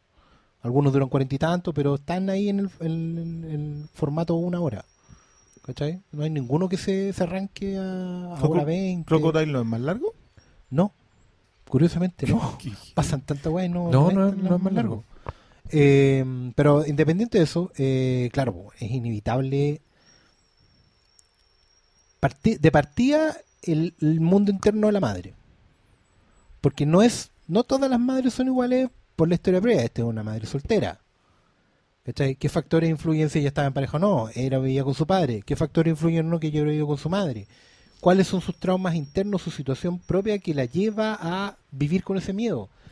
Un montón de cosas que quedan sin responder, que uno va suponiendo nomás. ¿Cachai? Pero se te van convirtiendo en agujeros a lo largo de la historia. El tema del- de, la, de que la cabra chica efectivamente no podrá decodificar la violencia y en general se le van negando un mundo de emociones que es complementario al otro. También había que darle una... en- o sea, Pero urgente era solo decodificar la violencia. Lo que el, el estrés en realidad. No, en, en realidad decodificar el mundo, porque la, la loca estaba tan sobreprotegida que nos, Claro, no, no porque- tenía experiencias porque- para entender Por eso, po, porque algo tan habitual como el... La violencia, justamente, tú no podés saber que algo es amable si no hay experimentado violencia. No tenías un contrapunto. ¿Cachai? Sí, Era porque- porque, y, eh, que, y que es un instinto de padre inexperto que es Sí, súper real esa weá de que no. ¿Quién querer que vea la weá juzgarla? que la molesta. ¿Quién ¿cachai? podría juzgarlo? O sea, yo yo mismo, en, no sé, po, en- no quiero que mi hijo vea tal o cual película, porque le va a hacer daño, ¿cachai? ¿Y, y quién puede negarse a eso? Si es súper fácil decir en el papel, no, pero es que hay que dejar que el niño tenga esos procesos internos. Pero al dado de los que hubo, no, no, po, te vais negando. Porque tú mismo tenías experiencia de la weá, po. Claro. O sea, lo que, o sea, lo que corresponde. Yo me caí en bicicleta. Puedo colocarle una bicicleta de ocho ruedas con super protecciones al otro. No va a aprender a andar en bicicleta. Mm. Pero no quiero que se quiebre. No, pero, el, Pero- y, y tú viste, no sé, po, ¿Cachai no, que- no hay a dejar que el cabro chico vea Kira Claro. a, los, a los tres años. Claro, a pesar de que a lo mejor yo sí la vi, pero bueno, otras weas vi, ¿cachai? vi weas peores. Pero el punto es que el- la- obviamente la historia va avanzando y van quedando cabos sueltos, ese es el problema. Por eso yo siento que al final del capítulo se siente casi gratuita la resolución moral. Porque en realidad que ella agarre y le pegue a la mamá con el iPad era... Es que, ¿sabes qué? Es, es- es como, ¿por qué hizo eso? Es que Si ella no y- conocía a la wea. Pero, no, pero hay un punto importante que es la relación madre-hija y que la madre actúa para impedirle a ella que sea madre. Y yo creo que igual, sí, para mí es el capítulo más débil, pero creo que también esa lectura de Es que eh, tiene. es fundamental con, es con, que- con la reacción final es que- porque ella, y, y con el hecho de cómo le la coartan a, a, a- a vivir. Ella está viviendo, es la niña burbuja. Sí, que al final ella explota. Si lo que le pasa al final es que la niña burbuja explota. No tiene muy claro por qué. De hecho, arrancar también tiene que tiene un poco que ver con eso. ¿cachai? Ella más que nada reacciona porque no la dejaron seguir con el pololo. En realidad, o básicamente en realidad por otras cosas que básicamente nunca la dejaron sola. ¿Cachai? Que No, toda tu vida, nunca tuve vida. ¿Cachai? Esa es la. Entonces, claro, si querías matar al, al, al que te negó la vida es como súper lógico, pero le faltó tiempo, le faltó, le faltó tiempo al episodio. Creo que las ideas eran súper buenas, pero le faltó tiempo. O, o decantarte por un lado. Yo también echaba de menos, por una hueá más personal, el, el proceso interno de la cabra. Yo sentí que está muy por, por encima. O sea, lo más profundo que vi de su psiquis interna, de su rollo interno, era si ella se decidió o no a pasar por la raja del perro. Que es como el único proceso evolutivo que veo de ella en la historia. La historia está como siempre anclada en, en, la- en el nicho de la madre, pero curiosamente el nicho de la madre estaba tan claro que necesitábamos cruzar la vereda. Pero la, la, la historia nunca cruzó la vereda. Se queda nomás con la madre, se queda nomás con la madre, a pesar de que todo lo interesante estaba pasando al frente. Pero eso no quita que las ideas que, que está desarrollando y tirando son más interesantes que la chucha. Muy interesantes. Pero sí, daban para una película de dos horas y media fácilmente. Un ex máquina así en extenso. No sé, no estoy de acuerdo. Yo creo que no es que... ¿Con qué no estás de acuerdo? No, no estoy de acuerdo con que daba como para una película de Dora. No, creo que habría sido mucho. Yo creo que los, los, los temas que plan- no, los temas que aborda Una hora están bien. cincuenta. ¿Ah? Una hora cincuenta. Y el director's No, ¿Cuánto dura esa weá? No, dura- debe durar una hora, pero... Sí, pero los temas que aborda, es que esa es la weá, como que a mí, obviamente to- todo el tema de la, de la relación madre-hija creo que, que es vital y yo no, no enganché para nada con eso, ¿cachai? Pero entiendo por qué no. Entonces tam- tampoco me es fácil descartar la idea que plantea la el, el episodio. Pero si nadie descarta, estamos diciendo que no, que no desarrolla, que, que, haga- Sí, y estamos diciendo que es bueno, aparte de todo. Yo, yo tres, tres cositas súper cortas. Una, creo que igual la Joy Foster deja eso, deja todo eso a nosotros. Creo que, que lo hace muy a propósito porque por algo deja cabos sueltos que no, no tendría por qué. Eh, o, o le falló y le resulta de chiripazo que te deje la, la conversación sobre, sobre todo a los padres.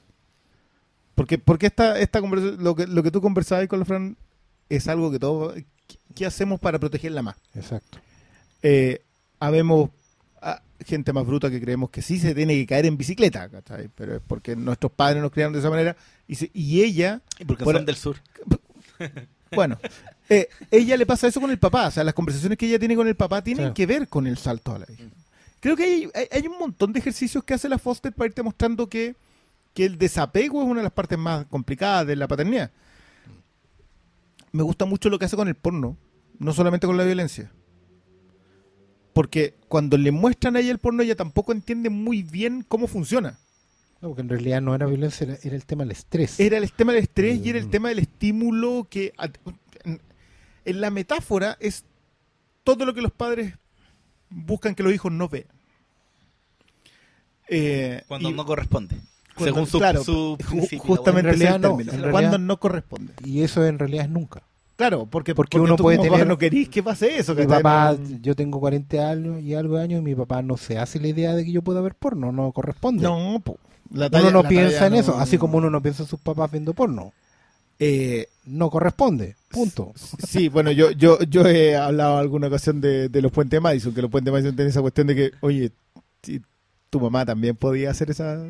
Se podía agarrar a Clint Eastwood, no, no es, no es Pero- tampoco tan pero no imposible. corresponde. Claro, te baja la- Pero a mí, bueno, ese es uno.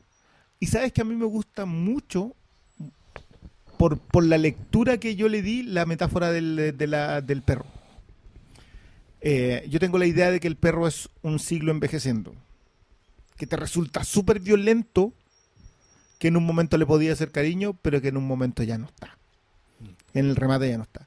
Y, y me gusta la idea de que, de que no entiendes bien quién es el criminal de...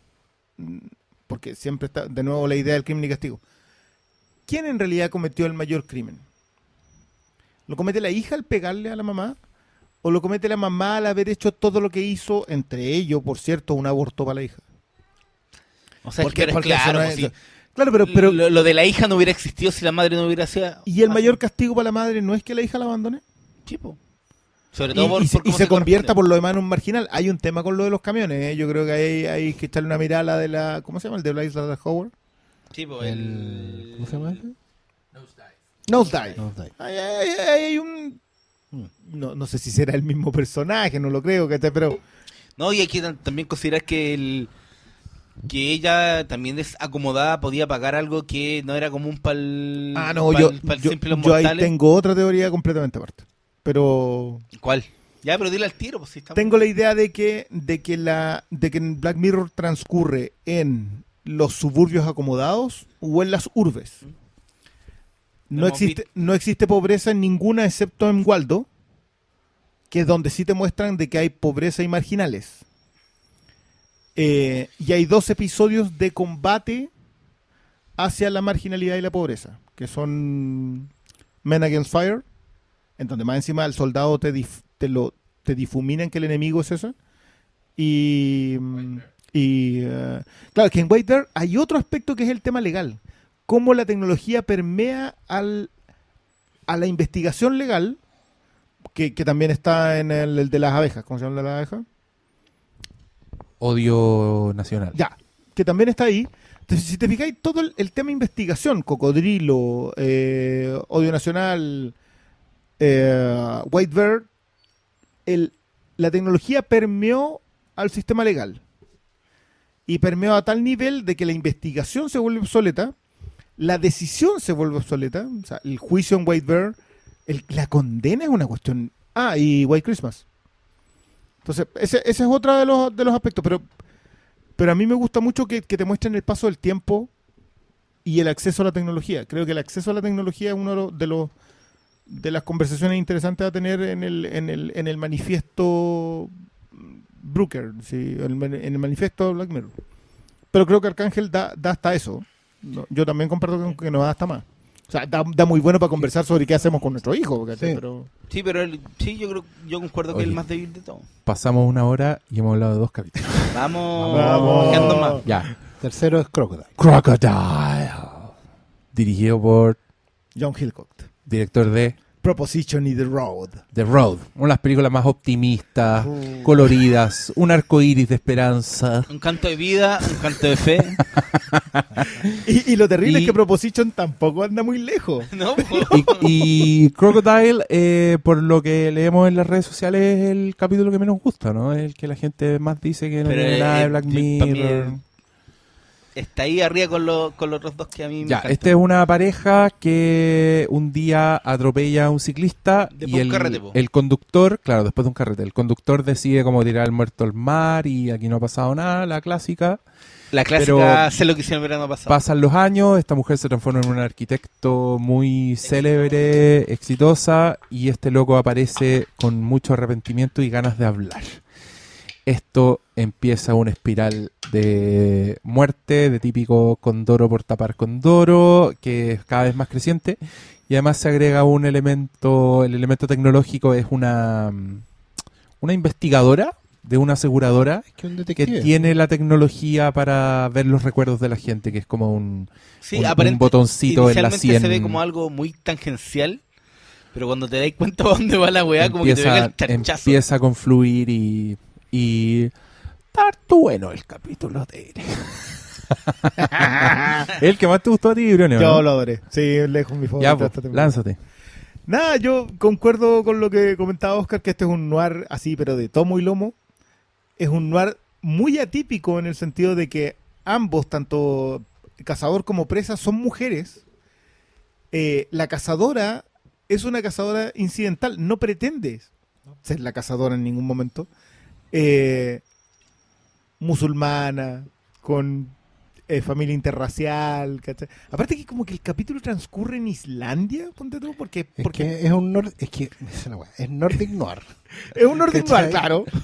con empujando al futuro, un futuro donde estamos todos integrados y el mundo está integrado.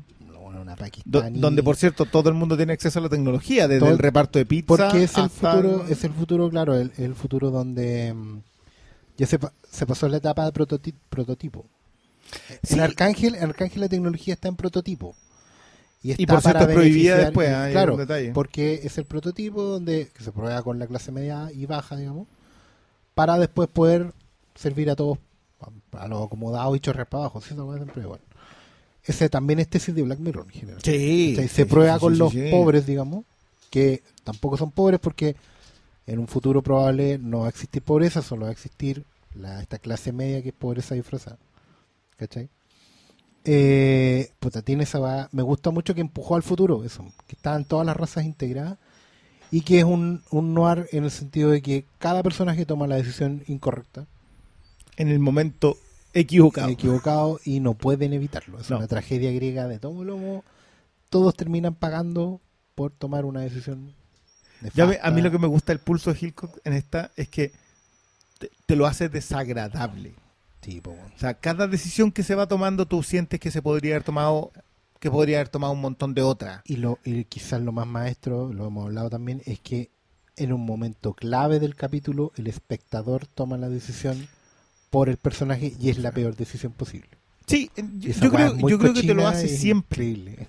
Porque en, en- en ningún punto tú estás en desacuerdo con lo que va haciendo. Te venden muy bien. Aparte que la, la Richard Burrow está tremenda. Yo, yo encontré que, bueno, ella si pueden ver eh, Tesoro Nacional, que es una es otra serie de. Es una serie BBC. Ah, no, Eh, no, no es la película de Nicolas Cage. No, no, no, no. no. Tesoro nacional, odio nacional, Sí, himno nacional. los hombres, los chiquillos tienen- Pero esa, eh, en e- ella hace. Es una especie de como si los Monty Python a uno de ellos lo acusaran de violación. Es- eh, De eso se trata Ay, Tesoro una, Nacional. cosa una ver ahí en Y familia. ella hace de la hija con mucho problema por haber sido la hija de un famoso. Imagínate que el- hubieran culpado al tiburón de cachureo, de violación, No, no, no, no. mientras A, se comían los cabros a chicos. Canitro.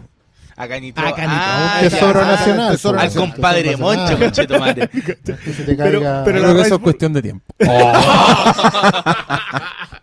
Acá la Rice Burrow. Yo, weón, Eso, eso para mí después es de lo de. Ansari no pongo las manos al fuego por nadie. Lo de Ansari. No, no. Lo de Ansari es puro color. Sigamos. Eh, la Rice Burrow acá se saca un personaje. A mí, a mí me encanta la presa en, en las historias de. en el noir, en el Manhunter, porque podéis tomarla de, de todos los momentos distintos. Puedes no, con- no saber quién es, puedes saber quién es y empatizar, puedes saber quién es y odiarlo. Y acá ella está en todos. Sí. O sea, logra, logra entregarte todas las dimensiones de eso. Te la muestran en familia, pero no tan apegada. Te la muestran un aporte a la sociedad, porque más encima está haciendo eh, casas para, para gente. sociales. Claro, son ca- está haciendo viviendas sociales. era Alejandro Aravena, Ya, ok, me, me perdí, pero ya. Te, te creo. el arquitecto chileno, el Pritzker, hace la misma. Ah, el que se ganó el. Ya, vale. Eh, te la muestran en toda esa dimensión, pero todo muy de detalles, todo muy de fondo.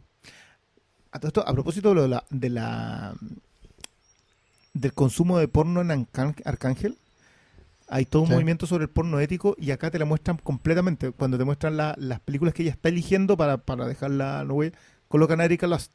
Porque es el que- futuro también. Claro, y, sí, y es siento, que, siento es que, Brooker trata de dejar ahí una huellita como para que la sigáis hay un futuro que igual es optimista. El futuro va a ser bueno, pero va a ser la gente la que va a seguir tomando las decisiones exacto, equivocadas en el momento. Por eso el noir trasciende la tecnología, por eso podéis ver Blade Runner y sigue siendo un noir, o podéis ver esto y sigue siendo un, De, un de hecho, noir, el ¿no? noir como género tuvo su pique en los años 50. Que era después de la guerra, cuando el mundo era optimista, cuando todos íbamos para adelante, de que teníamos una amenaza permanente, pero había una paz armada. Lo mismo. convenida. Claro, lo mismo. Y la gente tomaba las peores decisiones posibles. Y eso va a Sí, seguir. acá basada en un, en un extraño miedo de una tecnología que aún ni siquiera está lo suficientemente desarrollada. Yo Es muy Claro, bueno porque, pero que- porque tampoco es tan... Pero, tan pero, es que, pero es que esa es la weá, porque al final el miedo de ella no viene de la tecnología, viene el hecho de pillarse. Si es la misma O lógica sea, del corazón del ator. Es que Sí, Bien, no, Esa weá del 1800. Weón, cuando te veis encerrado, no vais a caer porque te traigan pruebas, vais a caer porque transpiraste. Porque se tenéis te la weá vos ahí mismo. Porque la culpa es la que te come, no la Pero no es la culpa. no, es que No, que es la- en este caso es que también tiene mucho relación el estatus social que alcanza la loca, porque al principio la vemos que es como Juanita, Juan- Juanita X y después la loca llega a un estatus y a un nivel Es Juanita X. Sí, pues. Pero llega a un nivel económico importante que sea un tema no menor en, en Black Mirror. Y la loca teme perder lo que, lo que consiguió en su vida después de haber pensado que está en el abismo mismo por haber aceptado al weón. El plan del weón, pues si ella nunca lo. Ella lo siguió porque. Es que eso es muy bueno también porque te habla de eh, el infierno del pueblo chico. Todos, en algún momento, en el pueblo chico, tenemos la misma oportunidad de salir. Ellos dos tenían la misma oportunidad de llegar a ser alguien en el mundo. Él se termina quedando, deducimos nosotros, porque mató a alguien. Y Al claro, final no, esa sombra le, nunca le lo gana la salir culpa. le- a él le gana la culpa. A él le gana la culpa. ¿cachai? Y él nunca fue el que pudo haber sido. Ella sí. Porque ella siempre sintió que fue la decisión del otro. Sí, pues, cuando no ella toma no una decisión, culpable. no, pues, cuando ella toma una decisión al respecto, se le tira encima al otro weón y hace lo que tiene que hacer, callarlo. Ahí es cuando su mundo se empieza a ir a la mierda. ¿Cachai? Sí, eh, pero es una decisión voluntaria. Eso es lo que más me... Bueno, es que, es que también tiene Es- que ver con el pulso es, Hitchcock. es- es voluntario, pero también es, pero es trágica. Claro, es que Y la tragedia griega te implica pulso- que tú no te podís negar al destino, pero igual lo abrazáis. O sea, no es que el destino te obligue a matar, pero era inevitable que matarais. claro. Es una weá que... Pero eso, eso es eso es puro ñeque, es un músculo narrativo que no, Sí. que no te encontráis todas las semanas. O sea, tenlo por No, seguro. esta película, es tremenda película. Y es, y es, y es raro, ¿ah? Hitchcock no venía tan bien como para mandarse esto. Bueno, Porque las últimas dos habían sido Lawless y había sido mm, Sí, son más- Nine and Nine, ¿cachai? No, no, no era... pero probablemente volver un poco a la raíz, a, a la, a la cosa concreta. Sabes que esto es una casa, una cuestión que va de con Z, de A a B. Y, y, y no hay más vueltas que darle, no hay que explicar nada. O sea, porque está todo, en, en- es un guion muy redondo en ese sentido. Siento que a diferencia de. Arcángel, acá no hay cabos que se le No, arranquen. no, no, del- acá Hitchcock no deja cabo suelto. No, acá la yo- es que, que- que yo creo que están, purito. o sea, yo creo que también hay todo un tema sobre qué hacemos para investigar. Claro. Porque el factor investigación, aparte que es muy bueno porque la, la, la, la- no, perdón, pero no me sé el nombre de la árabe No. que, que protagoniza esta cosa, o, puede- o pakistaní o cualquier- Ella va dejando pequeñas pistas sobre cómo funciona. No, esto, esto desde el año pasado ya lo pueden ocupar las Sí, aseguradoras, antes solamente la ley. La ley no obliga, pero si usted no quiere, pues volverlo con una orden, claro. acuático, pequeños detalles que te dicen que ya la tecnología permeó. De la misma forma en que eh, el examen de ADN eh, es cuando James Simpson, donde ya el examen de ADN es, ¿Es como- probatorio? sí, lo empiezan a utilizar las defensas, los fiscales, etc. Hace el traspaso. La tecnología empieza a permear el sistema legal, investigación y, y prueba eh, de manera inevitable. Y en ese proceso de ser inevitable, todo se vuelve inevitable. El- la escalada en el crimen se vuelve necesaria para que eh, para poder salir impune. Claro. Y la impunidad también es cada vez más difícil. Hay, hay un tema con la impunidad en Black Mirror que yo no recuerdo. ¿Hay algún capítulo en que alguien salga impune? Eh, no, po. Creo que ninguno. El, el de la abeja es como el más sugerido. Porque no te muestran efectivamente. Pero impune no está. Es que, es que por la regla, o sea, otra estructura ya está súper bien que lo... que lo- and Dance pensando que lo- los malos son los trolls. Que el vigilante, el vigilante virtual también está El cometiendo troll, un delito. claro. no, no, Sí. no, yo, yo, yo sé- con- tengo una, un matiz ahí. Yo no creo que sea un troll. Pero, pero usa la imagen del troll. El, esa smile, esa sonrisa, Claro. ese es el icono del troll. Claro. Sí, a eso estoy hablando. No, obvio, no es el Sí, sí, troll. sí, no, no, no, pero entiendo. Ojo que ahí Ojalá te- los tengo un tema no con el paralegal. El, el- el vigilante paralegal es un es una es un tema sumamente venenoso en la sociedad. Yo creo que, el- que la funa, por ejemplo, no, no está tan distante de eso. Es que O sea, para mí capítulos como White Bear es una funa. claro. White Pero- Bear es una White- funa White así Bear- llevada... White Bear ya es la condena. Ya es cómo- qué tanta crueldad le puede eje- ejercer. Porque la rabia social frente a un crimen atroz es tanta que tú no, como la pena de muerte, la, casi la consideras piedad. Entonces Sí. necesitas ejercer algo aún más brutal. Pero la mentalidad de Turba está completamente en White Ah, Bear. pues esa weá de hacer un espectáculo... Pero no está distinta en and Dance. Porque ahí en no la está mentalidad distinta en Dance. No, po, son súper son super parientes están esos dos capítulos. súper emparentadas porque que- una es para legal validada y en la otra como que tomamos el pie atrás. Como que decimos, no, es mucho. Es que son reglas base también. Pero es, Que- pero es contra el pedófilo, que finalmente es como... Es Pero contra el- cualquiera que haya cometido monstruo- algo que nosotros Es que igual, consideremos igual Brooker, reprobable. Brooker tiene esa cosa de, en general, cuando, cuando tiene estas disyuntivas, le gusta llevarte el límite. Por ejemplo, en Te coloca una no, cuña dolorosa. Y le gusta que tú seas el que, el que tenga la última palabra. A él Pero- no le gusta llegar y ser No, el pero, pero pues, es verdad, eso es medio engañoso, porque él dice, nos deja la última palabra a nosotros, pero la verdad es que no tenemos salida. No, pues Porque la al huevo. al le gusta empujar contra las cuerdas. Por Deja ejemplo, en en, el- Arcángel, en Arcángel, Mm. ¿qué pasa si la mamá no hace el aborto? Si la mamá solo sobreprotege, la había sacado las drogas, ponte tú. Había sido algo bueno. Pero a Brooker le gusta meter la cuña que te pone contra las cuerdas. Se metió a tal nivel que la hizo abortar. Y es súper difícil decir que estuvo bien o no. ¿Cachai? El, el tema del, el- el- del, del pedófilo es lo mismo, pues es el peor crimen posible. Claro, no, no, No sí, es que el weón es que el tenga un- que te haya robado Exacto. para comer. Pero Exacto. te quedas ¿Cachai? con eso. Mientras el otro criminal es un adúltero. La Sí. otra hizo un comentario racista. Sí.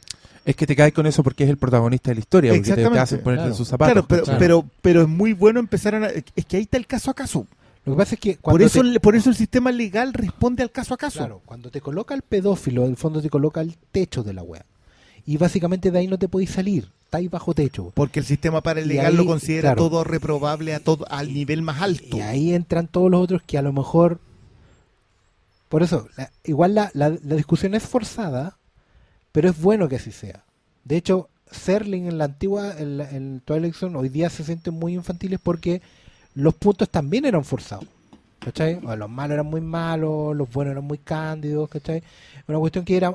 Inevitablemente tú tenías dos o tres opciones máximo.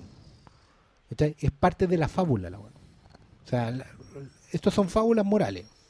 Y la idea es que no salgáis con ambigüedades. Podéis salir debatiendo. Pero cada uno de los que debate tiene un punto súper claro en la weá. Ex- Exacto, Porque pero, esto pero es un yo siento, yo siento y cada que- uno sale por una salida. Sí, es que, perdona, yo igual le di muchas vueltas a que muchos episodios tienen un aspecto de la legalidad. Entonces, empecé a mirar, ya, Chalapendense tiene esto. eh, ah, se me olvida el capítulo de la abeja. Eh, Odio, Odio Nacional, Nacional. Odio Nacional tiene otro. Ojo, en Odio Nacional también hay vigilantismo. Sí. Hay, hay, empe- empieza a darte cuenta que como democratiza la tecnología, empiezan a surgir ac- actos populistas. El vigilantismo Claro. es un acto populista. Porque al final son, son, son actuaciones humanas. Claro. Es inevitable. Y, y por eso Vaya a ya, cambiar de y estadio con la tecnología, pero vaya a volver a Coco- Cocodrilo, sigue estando cerrado. Sí. Y es ahí en donde empiezan la- la- los- las aristas que, que permean al resto. Yo vuelvo a insistir, Cocodrilo a mí me parece uno de los, del- quizás de los mejores episodios de todo Black Mirror, independientemente de que lo odien, porque estructuralmente es una maravilla. Y los temas que aborda y, Y- y cómo está construido el, el- la culpa. Pero es, es que no es culpa. Es que no es culpa, si eso es lo mejor de todo. La, weá, la loca no siente culpa, la weá es, Es el miedo a el ser miedo- condenado. El, el miedo a, a- no, el miedo a perder lo que tiene. Sí, sí, sí. sí. Es que la condena, claro, la condena es perder todo. Entonces, pero, es, pero es el sino inevitable de la humanidad. Vas Oye. a tomar una mala decisión y vas a pagar por eso. Vamos en la mitad. Vamos. Eh, ¡Vamos, chileno! Esperemos a este otro que fue a No, vaciar el, partamos la con la ronda, partamos con la ronda. El cuarto es Hang the DJ. El capítulo más querido de esta temporada. Al menos por la masa. Mira- Yo un día pregunté a cuál es el capítulo que más le gustó y Hang the DJ ganaba. yo cuando, puta, antes de pasar la reseña dije, ya no, hacer una reseña de cada capítulo que fome. Y como que hice un orden. Y yo creo que DJ debe ser el capítulo para el, el mejor aperitivo de esta temporada porque si le, si le si le pasáis a Arcángel como el más débil, no sé si, Te vas a seguir viendo. si vaya a seguir viendo. Yo creo que Hunt the DJ es como, ya, toma, parte con algo Ya. que es que es muy Black Mirror, pero también es súper liviano en el, en, el, en el gran esquema de, de los otros capítulos que Es abordan que, otros mira, temas. yo no voy mira. Yo con este capítulo yo sentí que, que ahora sí, definitivamente Black Mirror abrazó la fórmula. Fue el Black Mirror. ¿Por qué? Porque, Mirror, mira, en, en, en Twilight Zone, Serling igual tenía eh, nicho. Porque el Ron Serling era una hueá muy parecida a Charlie Brooker en el sentido de que escribía la mayoría de los capítulos, ponía los tonos, como eran más episodios de la otra serie, obviamente había más escritores. Acá, como son seis nomás, lo escribe todo Brooker. Pero era el que ponía el tono y había siempre eh, había capítulos como temáticos. Y más o menos respondían a la misma fórmula. Había uno que, por ejemplo, era de terror con un plot twist. Había otro de guerra siempre, con, alguna decisión intercalada. Y había también episodios románticos, episodios más optimistas, algunos con humor, ¿cachai? Entonces ahora siento que aquí yo dije, bueno, hay una hay una especie como de de, nicho dentro de Black. Vamos a hacer uno, uno que sea como aparentemente más naif, ¿cachai? Como una pausa para descansar un rato de, de la seriedad, de la gravedad, si querés, de los otros. Y va a ser este, y va a ser el musical. Este es el episodio musical. Porque claramente al poner San Junipero frente a Handy DJ, eh, tú te das cuenta que San Junipero se había llamado Heaven is a Place on Earth, que es una canción de de, de Belinda Carlisle cuando estaba en no ella sola Sí. y este se llama Hang de DJ cuando yo vi esa weá como soy viejo me condicionó al tiro el visionado del episodio quiero decirlo de, de una ¿Pero por qué te condicionáis, weón? ¿Por qué soy tan porque? Hang de DJ es un estribillo de una canción de una banda que se llama Los Smiths que básicamente se repite como 48 veces ¿Ya? ¿ya? Una weá que Hang de DJ, Hang de DJ, Hang de es una canción súper simple en que la que es la banda... canción Panic on, Panic, Panic, Panic, Panic on Panic the Streets of. London. Panic. Panic. Y es básicamente una canción en que la banda se queja porque está quedando la cagada en Inglaterra, en Birmingham, en Londres, en todos lados. Y el DJ de la radio, lo que pone música en la radio, coloca música corneta. Música que no dice nada de nuestras vidas, de lo que estamos pasando. No dice nada sobre mí, dice la letra. Esa weá era en su momento un llamado a alzarse, En protesta. a rebelarse, a pararse. weón. Es decir, basta. Una rebelión. ¿Cachai? Entonces, si el capítulo se llama así, siendo un buen británico como es, pues, bueno, o sea, no- te, está, te está llamando algo. Entonces yo no pude evitar ver el episodio con ese Con ese corito en la cabeza. ¿Cachai? Porque Hank de DJ de hecho se convirtió en una consigna sobre basta de hacer música superficial, basta de, de- de no hablar de nosotros mismos, de lo que estamos sintiendo, lo que estamos viviendo. Todo. Y ahí empieza un episodio sobre algoritmos. Es un episodio que se trata de dos personajes Pero que se conocen, final, weón. se conocen, se enamoran eh, y están, están metidos en una weá que ellos llaman el sistema, donde tienen un coach, que es una persona que les hable, que les ordena lo que tienen que hacer, y donde van de pareja en pareja. Es como al principio uno piensa esta weá es como un resort. Yo me acordé de esas es weas, ¿cómo se llaman? No sé si han cachado que es como una weá gringa que yo he visto en las películas, no sé si existe en la vida real. Esa weá de que estáis en un lugar como en un centro de conferencias, en mesas, y andáis con un hombre y te sentáis con alguien y habláis Sí, dos minutos y, resort, alguien se para y se va para otra mesa hasta que encontré a alguien. Speed date. ¿Así se llaman esas Así cosas? Hay acá, ¿eh? ¿Sí? Sí. Ah, pareciera que un speed date, pero como en un Pero- campo, pero cerrado, con una pieza de motel hermoso, claro, con un restaurante bacán. Y, y lo que tienen, una, es una weá que a mí me gusta mucho en Black Mirror, es que después de que sale ese logotipo culiado, tú estás ahí en pelotas. Tú decís, ¿dónde estoy? Eso es ¿Qué maravilloso. es esto? Sí. ¿Quién es, qué, qué es ¿El- este el mundo? crucero del amor? ¿Cuáles son las reglas esta vez, Charlie Brooker? ¿Qué estás diciendo ahora? Y, mm, y llega un punto en que yo me di cuenta de que esta weá era Eternal Sunshine of the Spotless Mind. Te están diciendo, te están dando un marco de un, marco de ciencia ficción, pero que te están mostrando cuán absurda es tu búsqueda de pareja finalmente cuando ese pobre personaje que lo primero que hacían era ver la fecha de término de la relación, eh, uno decía, puta, es como empezar a pololear sabiendo que tenéis que terminar, sabiendo que vas a terminar, muy probablemente. Y cuando este loco la ponen con una mina con la que no tiene ningún feeling, que es la mina es insoportable más encima, y ponen la fecha de término tres años, yo lo primero que dije, pero esta weá es la weá más absurda que existe. Cuando se ha visto que... Y ahí qué.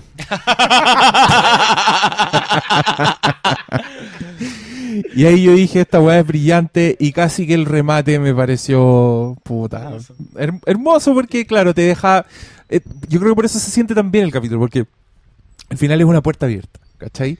Y entra esa, esa canción hermosa Sí. que a mí por lo menos me gusta. Igual yo creo que este, este capítulo placer. como que termina de reforzar una idea que tiene Black Mirror.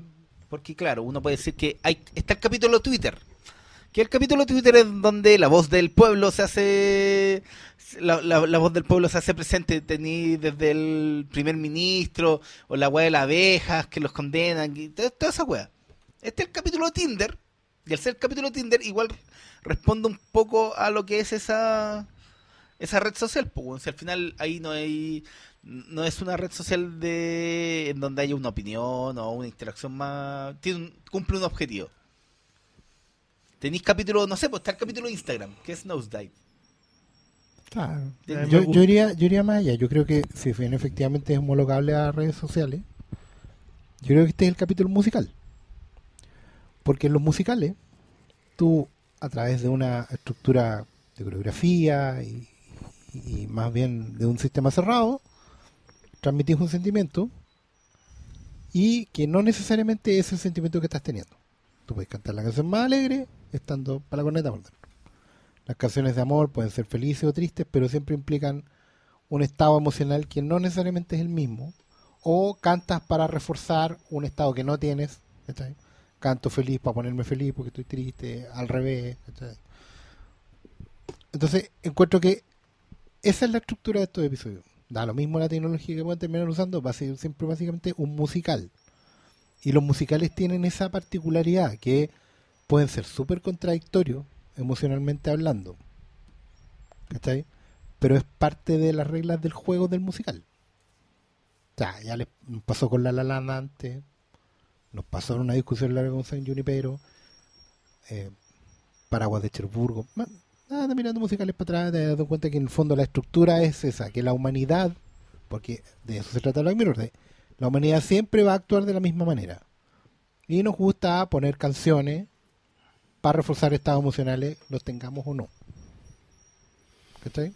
Por eso creo que vamos a seguir teniendo episodios musicales porque es parte de la de, de la conducta humana. Escuchamos música. Em, Ya, Briones, ya. cons- conságrate. Yo debo decir que adoré la entrada con Panic in the Streets of London que acabas de hacer, Oscar. Porque yo también comparto esa mm, visión de de que nosotros en algún momento crecemos y decimos no, pues no puedes seguir contándome lo mismo. No, no, no puedes en este momento apocal- apocalíptico de mi vida eh, seguir cantándome canciones como si nada. Eh, y le reclamamos y pedimos que el DJ se vaya a la horca. Que es más o menos a los veintitantos. Sí, cuando se acaba la música. Que- Claro, cuando, cuando, cuando queremos, cuando hacemos la pasada granche. Mm. ¿Cachai? Nos ponemos ahí. Eh, y terminamos bailando Panic in the Streets of London sin darle la dimensión contestataria que tiene. Y volvemos a enamorarnos nomás. Yo creo que Hank the DJ hace la trampa de decirte que en la, en la versión meta de decirte que por mucho que eh, nos revelemos, eventualmente terminamos bailando lo mismo. Y, me, y en la dimensión Black Mirror, de que los beneficios de la tecnología nos hacen ser condenadamente predecibles. a mí me gusta mucho la comparación, la, la emparentada de nuevo con San Junipero, porque San Junipero te mostraba los beneficios de la vida eterna. Que hoy, que, que hoy, sobre todo con la cuarta temporada, tú puedes tenerle matices porque en realidad no eres tú, o si eres tú, es tu clon digital, etcétera, etcétera. De nuevo volvemos a esa maravillosa discusión filosófica. Eh, y acá puedes hacer la conversación sobre la elección de pareja. O sea, el chiste, hoy en el Congreso del Futuro sale una doctora hablando de que tienes que tener más o menos 12 o 13 parejas Sí. para hacer una elección. Tienes que patearla a todas. Exacto. Y, y a, a propósito del 99,8%. ¿Y si es el 0,2%? Si, si no funciona de, de esa manera, de nuevo, nos rebelamos contra lo que creemos que es tal cual, pero terminamos bailándolo igual. Eh, yo adoré el cierre de este episodio, que es cuando ellos se ven, no son exactamente sus clones digitales que estaban ahí haciendo, simulaciones. simulaciones, de, rom- de romance. Son ellos, tal cual. ¿Van a funcionar igual que lo que estaba adentro? No lo sé. ¿Funcionaba igual la capitana del, del. USS? Hay un 0,2 de margen de error. Eh, exacto. Yo creo que la vida es margen de error. De hecho, de No, hecho, Puta, el pues, y- Brión, y- el, y uni- la el wea único que- culiado que ve Hank de DJ y termina y están todos así como, ah, la wea linda y te cuenta, el 2,02% es el que El- vale, es el que No, vale. pero si al final es que es la guapo. Pero es que al final también eh, te, te dice que no podéis buscar una pareja por una, una app, o sea, la, la pareja perfecta, weón. No, pero es que- por es que un la- algoritmo. Por una matemática. El, la relación humana no son No, matemáticas. perdón, yo en La La soy el que adora la secuencia falsa. Recuerda Ah, siempre ese detalle. Yo adoro la Ah. secuencia del final falso. ah, Porque esa es la que te inventáis, no es la que viví. Sí. es que, bueno, ya esta discusión la tuvimos en Junipero y por eso digo, el capítulo musical va a tener siempre ese cariz. Porque uno, la canción es una sola. Uno es el que le termina dando el estado emocional. Exacto. Por eso el ¿Cachai? 02 es valioso. Claro, y por eso yo también, por ejemplo, yo voy a decir que la weá era, eh, es muy interesante, Han de DJ, porque en mi estado emocional, como yo escucho esta canción, ellos son súper predecibles en el amor, lo cual es real, el amor es súper predecible. Tú sabes, de, de un principio que ellos se iban a terminar quedando juntos. De hecho, el algoritmo lo sabe y los fuerza, los fuerza a creer de, otra weá. de hecho, es muy pa- bueno porque esos son los 998. Ellos pertenecen a los Espérate que 998 que por terminar- Todavía no, me re- todavía no me recupero que el Briones se haya concentrado en el 0,2%. Este weón es como... y Mira, o sea, mira, ¿te acordás? Yo sé Aquí que siempre vamos, a poner, vamos a poner la canción del, del Briones al final Vale. de, este, de este capítulo.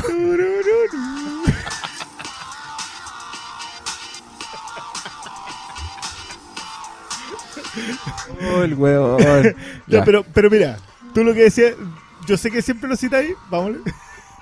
Eh, Es que, mira, la no- vida se abre paso. Sí. ¿Sí? La No, vida pero- se abre paso en el mira, 02, no se abre es- paso en el 998. No, es la misma weá que en el No, Callister. no, no hay arreglo. Cuando- No hay arreglo. Cuando uno ve el, el- el final de ese el, episodio. El Briones caminando. Qué weón. Pero en el Callister uno ve el final del episodio y claro, pues dice, oh, son libres. No, po. Pero por el otro lado uno también puede ser, chucha, están encerrados en un mundo virtual que no existe con millones de permazos culiados igual que el otro. No, Entonces yo, siempre yo no, la- acá- no hago el juicio del algoritmo. Yo creo que el algoritmo es muy bueno. Sí. Mm. Es la lectura meta la que a mí me interesa en esta. Yo, yo- ojo, que yo creo que como estructura, este capítulo es uno de los mejores de Black Mirror. Como estructura funciona perfecta. Tú sabes para dónde va y te lleva igual. Yo sigo sintiendo que, dejar que- este tema de fondo. yo sigo, yo sigo sintiendo que Brooker en los musicales es particularmente sádico. Yo, para mí, yo, lo hablamos la otra vez, Junipero es una wea cruel, a cagar. Y este, este no es tan cruel. Siento, de hecho, siento que es menos. eh, se- siento que se traiciona un poquito en, en, en tratar de eh, matizar una wea que no es para tanto, porque efectivamente la, la matemática es mucho más fría que la probabilística que tenía en el otro. 2 más 2 es 4 puntos. Entonces no hemos vuelto a quedarle. Estos buenos eran match 99. 998 Claro, veces de cada mil. Punto nomás, ¿cachai? Pero por lo mismo, encuentro que el, el buen le gusta eh, meter la cuña acá y ser más sádico en ese sentido, porque la probabilidad, la, la posibilidad es mucho más abierta porque va a depender de cada individuo. ¿cachai? O sea, nadie te garantiza que ellos, ellos, verdad, ellos están iniciando una historia nueva juntos, ¿cachai? Nadie te garantiza que esa historia va a andar bien. ¿Cachai? Nadie te garantiza que ellos no van a, como buenos seres humanos, tomar la decisión equivocada en el momento preciso. No, pues al final eh, nada te garantiza que un factor tecnológico te va a determinar que algo es perfecto para ti. No, po, porque... Esa es la hueá, po. Pero, Porque- pero esa es la esperanza que te dan. po. Claro. Si esa es la gracia de este episodio. Pero Esa es la con, gracia. con- con eso te venden todas estas aplicaciones. Por po, supuesto, es que, es que ahí está el punto. Te vuelven a mostrar el beneficio de la tecnología y cómo en el mundo de Black Mirror una tecnología como esta podría verse percibida como beneficiosa. Que, puede serlo, yo no, no, no pero, estoy pero al final pero se eso las no- decisiones de uno. Y puta, yo igual quiero decir que hay algo de aire fresco en una serie que se da espacio para el romance, porque esta weá es romántica, ¿cachai? Cuando llegan y te dicen que en el 99,8 de mil simulaciones la pareja escogió revelarse junta, esa weá para mí es bonita. Y que sea el prólogo de otra historia, que ya según Briones termina de la peor manera posible, No, no, por no, el no, yo digo que 0,2%. está vulnerable. Eh, el que termine en, en- en el potencial, para mí es el aire fresco. Yo creo que eso es lo que lo que hace que el capítulo sea Y- y particularmente con popular. y lo emparenta con el San Junipero. comienzo de... Es Pero- el comienzo. Pero claro, pero de fondo está sonando la canción que dice... La otra weá, po. Pero si yo, yo no que dije esta nada. weá no, dice nada sobre mi vida. Por por eso Bueno, pero no le, no le pidamos pera a Lolo. Pues Charlie Brooker ya algo tuerce, algo da y algo de aire, algo yo, de aire. no, yo creo que él lo deja im- lo deja ahí votando. Claro, todos quieren creer en, en que con una aplicación vaya a encontrar Todos quieren creer todo en el amor, eso. Paulo. Pero Sí, es el pero, po. Pero esa cuando te la va a definir. No, no, no, no, perdona. Yo creo que el pero no tenéis que hablarlo tú. Yo sé que todos me están viendo a mí como el pero en el 0,2%. Eres el pero. Pero, pero Él mismo va ahí y pues Pone- todos no, nosotros, la nosotros canción, lo vemos ahí. Ponen la nosotros música, lo no, vemos. no, nuevo la música, weón, no, no, no dejes pasar esta wea. Pero está bien, vamos a seguir teniendo estos temas. Los sentimientos de Briones. Hecho sonido. Ya, ¿cuál es el quinto? ¿Vamos al quinto? vamos Sí, al quinto. No, no creo que haya que darle más vuelta. que- música El quinto. Oye, que. ah, Laura el pico, concha de madre, tengo sueño. Ya. Capítulo 5. Metalhead. Ya. Witness. Un capítulo. Para mí, este es el, thriller. Es el thriller de la temporada. Es el capítulo que es emociones fuertes, montaña rusa. eh, que dice algo sobre la humanidad, pero menos que otros capítulos. Yo igual entiendo a la gente que no le gusta. No, mentira, no lo entiendo. Entiendo de dónde vienen, ¿cachai? Están equivocados, pero entiendo de dónde vienen. Porque, puta, no tiene las sorpresas así gigantes de Black Mirror, no tiene como la weá puntual que está diciendo, pero sí es un ejercicio brillante de thriller y que yo debo decir que una weá que se inspira en esos robots culiados terroríficos que caminan por el bosque y que los humanos les pegan patadas y los weones se paran igual, esa weá eh, ya para mí es brillante. Porque eso, yo cuando vi ese robot dije, esta weá es una pesadilla. El- esos robots de cuatro patas que están hechos para no perder el equilibrio y para caminar, caminar, ¿lo habéis visto? Que son una weá antinatural, así espantosa. Y que más encima los weones patean constantemente. Y yo veo a esas personas pateando esos robots y digo, se van a vengar, weón, no hagan eso. Ya, esta película como que... eh, le dije película, es que para mí esta weá es un peliculón. Es una weá, es un ejercicio de estilo... Y el capítulo más corto.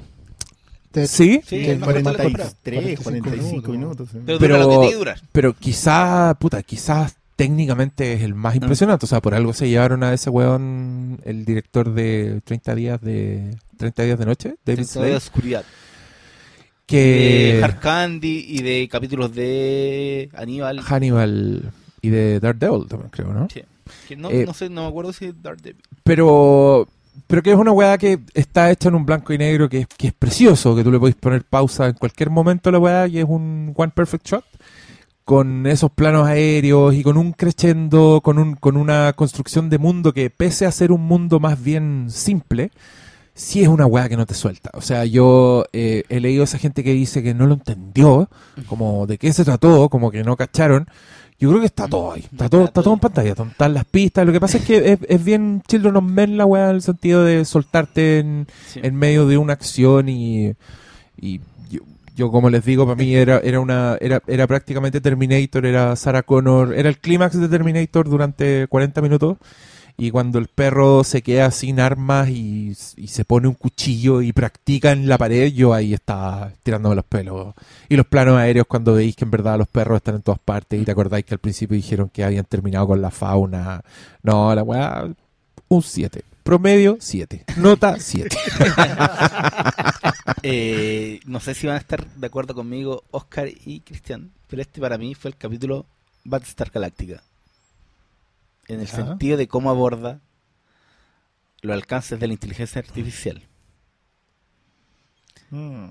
No sé si leyeron, vieron los mismos paralelos, pero te habla de cómo un ser sintético busca la destrucción de una humanidad que arranca, no por el cosmos, sino por aquí, por, Por el bosque. por el bosque y por lo que queda de un mundo que se fue al carajo por las propias decisiones de una humanidad que no controló, que, que desbocó el, el, el- el uso de la inteligencia artificial. De hecho, creo que el final es lo más Battlestar Galáctica que tiene y me recordó del- de inmediato el final de esa serie.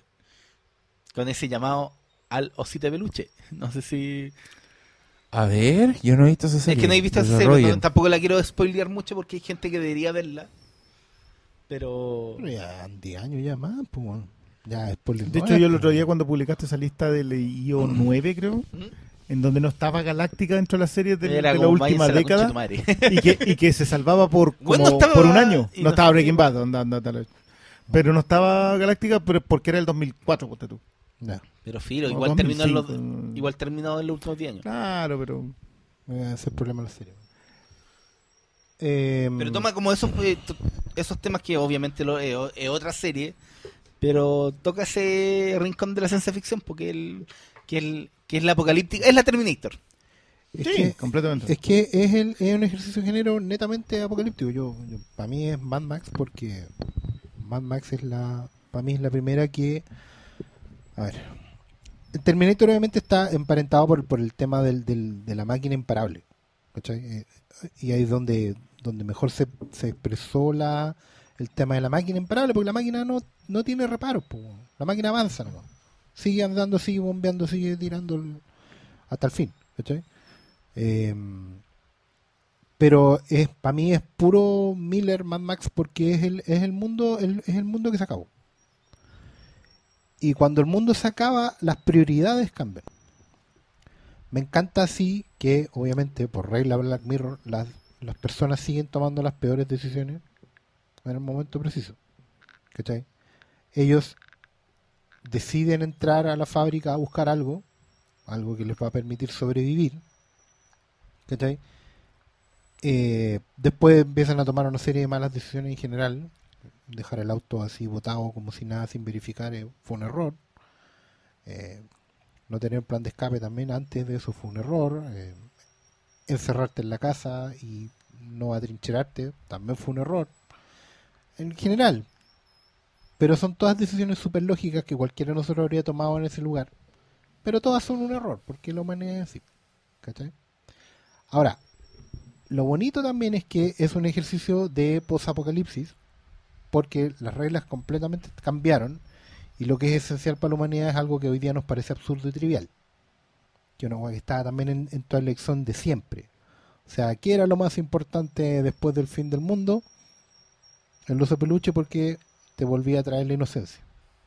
La inocencia que ya no hay. Pero tú leíste esa ¿Sí? lectura, yo leí la lectura de que este, estos drones, porque son drones, estilizados y toda la weá, tuvieron un, un origen. ¿Sí? Un origen en, en, no sé, por los osos de peluche de inteligencia artificial que se creen, en el perrito, Sí. weón, que mueve las patitas. Pero básicamente ellos entraron ahí porque necesitaban un oso para el niño. Porque necesitan que el niño siga siendo niño. Porque mientras tengáis niño tenía esperanza. Sí, eso es. Sí, es una fábula súper sencilla. Sí, súper, súper. Pero es ejercicio de estilo. Y, y es las reglas del post-apocalipsis. Es, es muy clásico, es como. Hay un capítulo de Dimensión Desconocida en que, que quedan solamente dos personas en el mundo. Después de una guerra así devastadora. Que son eh, Charles Bronson y Elizabeth Montgomery. Y son de bandos distintos. ¿Cachai? Y el capítulo se resuelve básicamente porque ellos hacen lo único que pueden hacer, digamos. Que irse juntos. Porque la humanidad necesita tener esa. En una, el mundo es al revés, ellos deberían matarse entre sí. ¿Cachai? Pero necesitan volver a algo que hoy día nos parece trivial. En este caso el osito de peluche. Para que el niño siga siendo niño. Y ellos lo arriesgan todo por la esperanza de tener futuro. ¿Cachai? De eso se trata. Y eso es todo. Por eso la gente como que no lo entiende porque es como, ¿es eso? Efectivamente un osito de peluche, hello. Eh, sí, por loco. Porque en un mundo al revés, lo trivial es esencial. ¿Cachai? Y eso, de eso se trata el capítulo. Lo que pasa es que ya, como no, no tenemos de estos ejercicios, ¿cachai? De, ya no se hacen estas historias, nadie se acuerda nomás. A nadie le parece, nadie se reconoce en esta historia porque ya han perdido la práctica. Yo creo que también el acceso. Tenéis tanto acceso a, a cosas que pueden parecer eh, Sí, a veces, triviales que no... a veces también el futuro es tan optimista que ya no nos imaginamos un post-apocalipsis. que- Claro, ta- y también el ¿sabes por post-apocalipsis... Porque me acordé cuando la gente decía que Mad Max era mala, o la encontraban absurda. ¿Quién es ese culeo? ¿Cachai? Era como, Ah, no, nunca va a pasar eso. ¿cachai? No puedo creerme eso. No puedo creer que la gente ande en autos así. ¿De dónde saca la benzina? ¿Te acuerdas? Gente que pregunta esa weá. ¿De dónde sacan las bencinas? Y te la explica. ¿Por qué, ¿Por weón. qué manejan? ¿Por qué no vuelan naves espaciales y el futuro? eh? Bueno, Hasta la gente que juega. A mí me encantó el ejercicio de estilo. Creo que eso es algo que, que- en que vamos a estar de acuerdo. No todos, los más aficionados, digo. Eh, me gusta mucho el planteamiento, la idea de que en la persecución de la inocencia original siempre, siempre vas a encontrarte con, con este obstáculo. Eh, y lo que les mencionaba, yo en realidad emparenté mucho. mm, A mí este fue el episodio que me dejó persiguiendo Black Mirror en esta temporada. Todos los demás tienen otros méritos a otros niveles, pero este fue el que me dejó. ¿Por qué, ¿Por qué me hicieron este episodio? Sí, es un muy buen ejercicio de estilo. Sí, agradezco que esté en blanco y negro.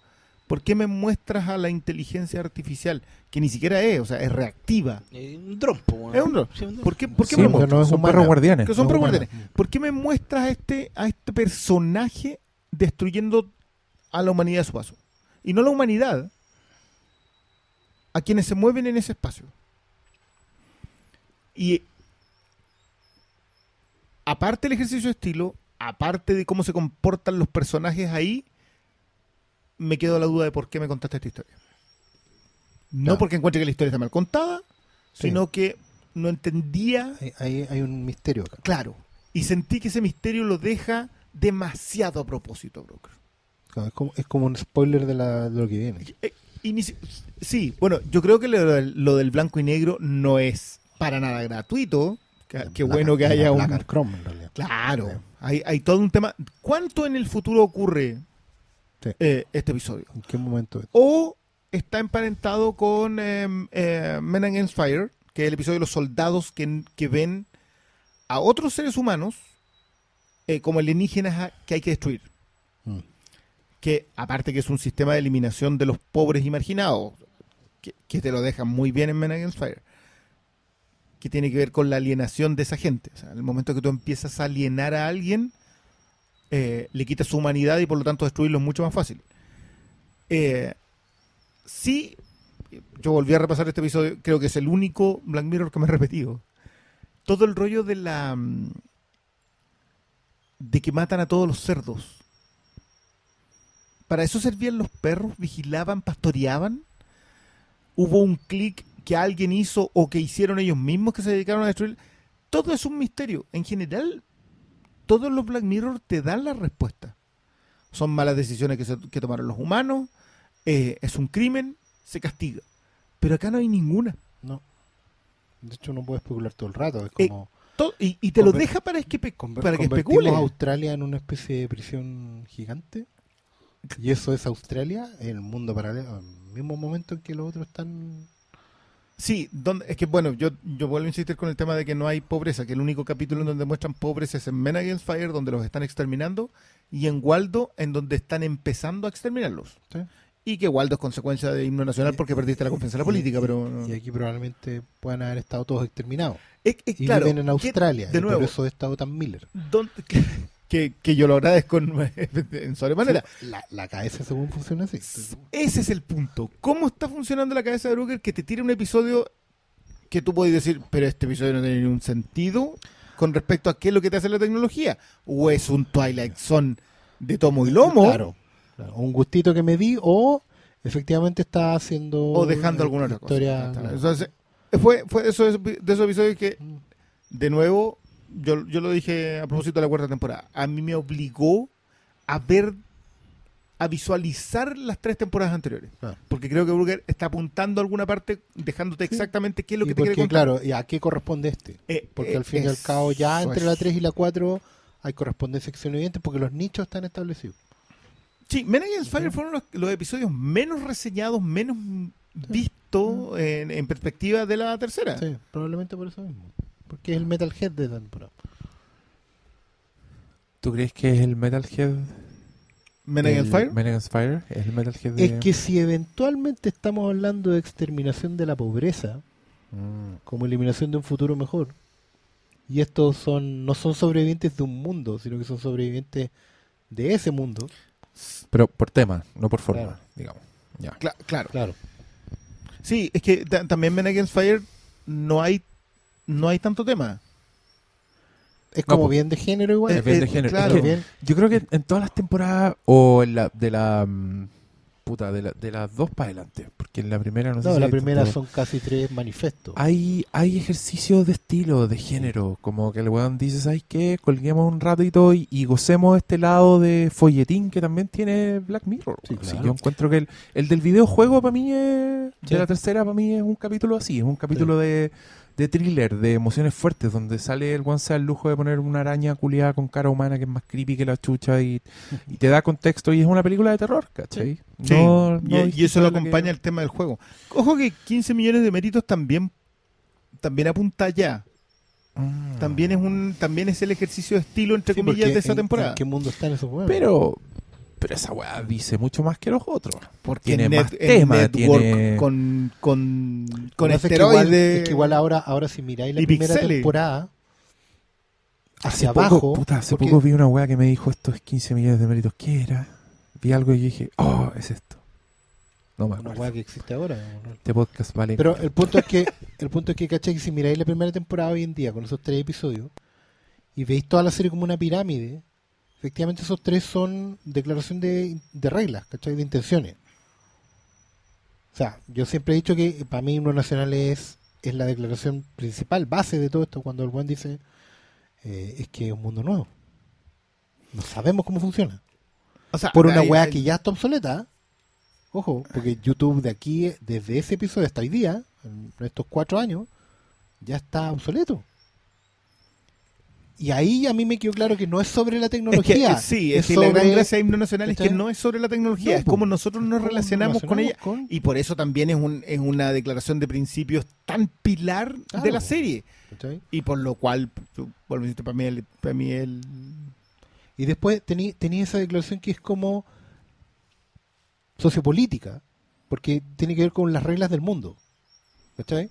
De- y, y del crimen y castigo, al fin y al cabo. ¿Sabes qué? Pero De después hecho- tenía el 15 millones de mérito que es sobre la regla ética del comportamiento Pero es que, mira, mientras Himno Nacional son las reglas de juego del mundo, eh, de nuestro mundo, eh, 15 millones de méritos es las reglas del juego de ese mundo.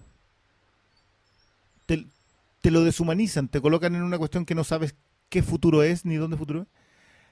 Y el tercero de esa, que es Ya vuelvo, son las reglas del juego interpersonal.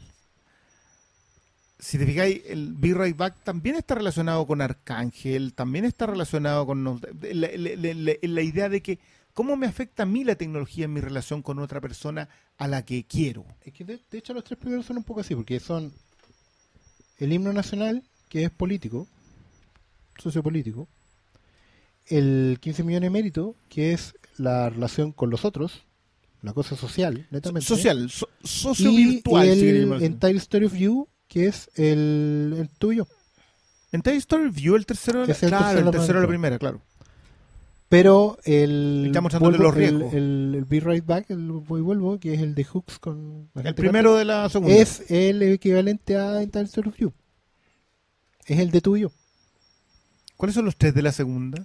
En Toy Story View. Está el de You, el, el de la loca que. No, Be Right Back, el de la segunda. Sí.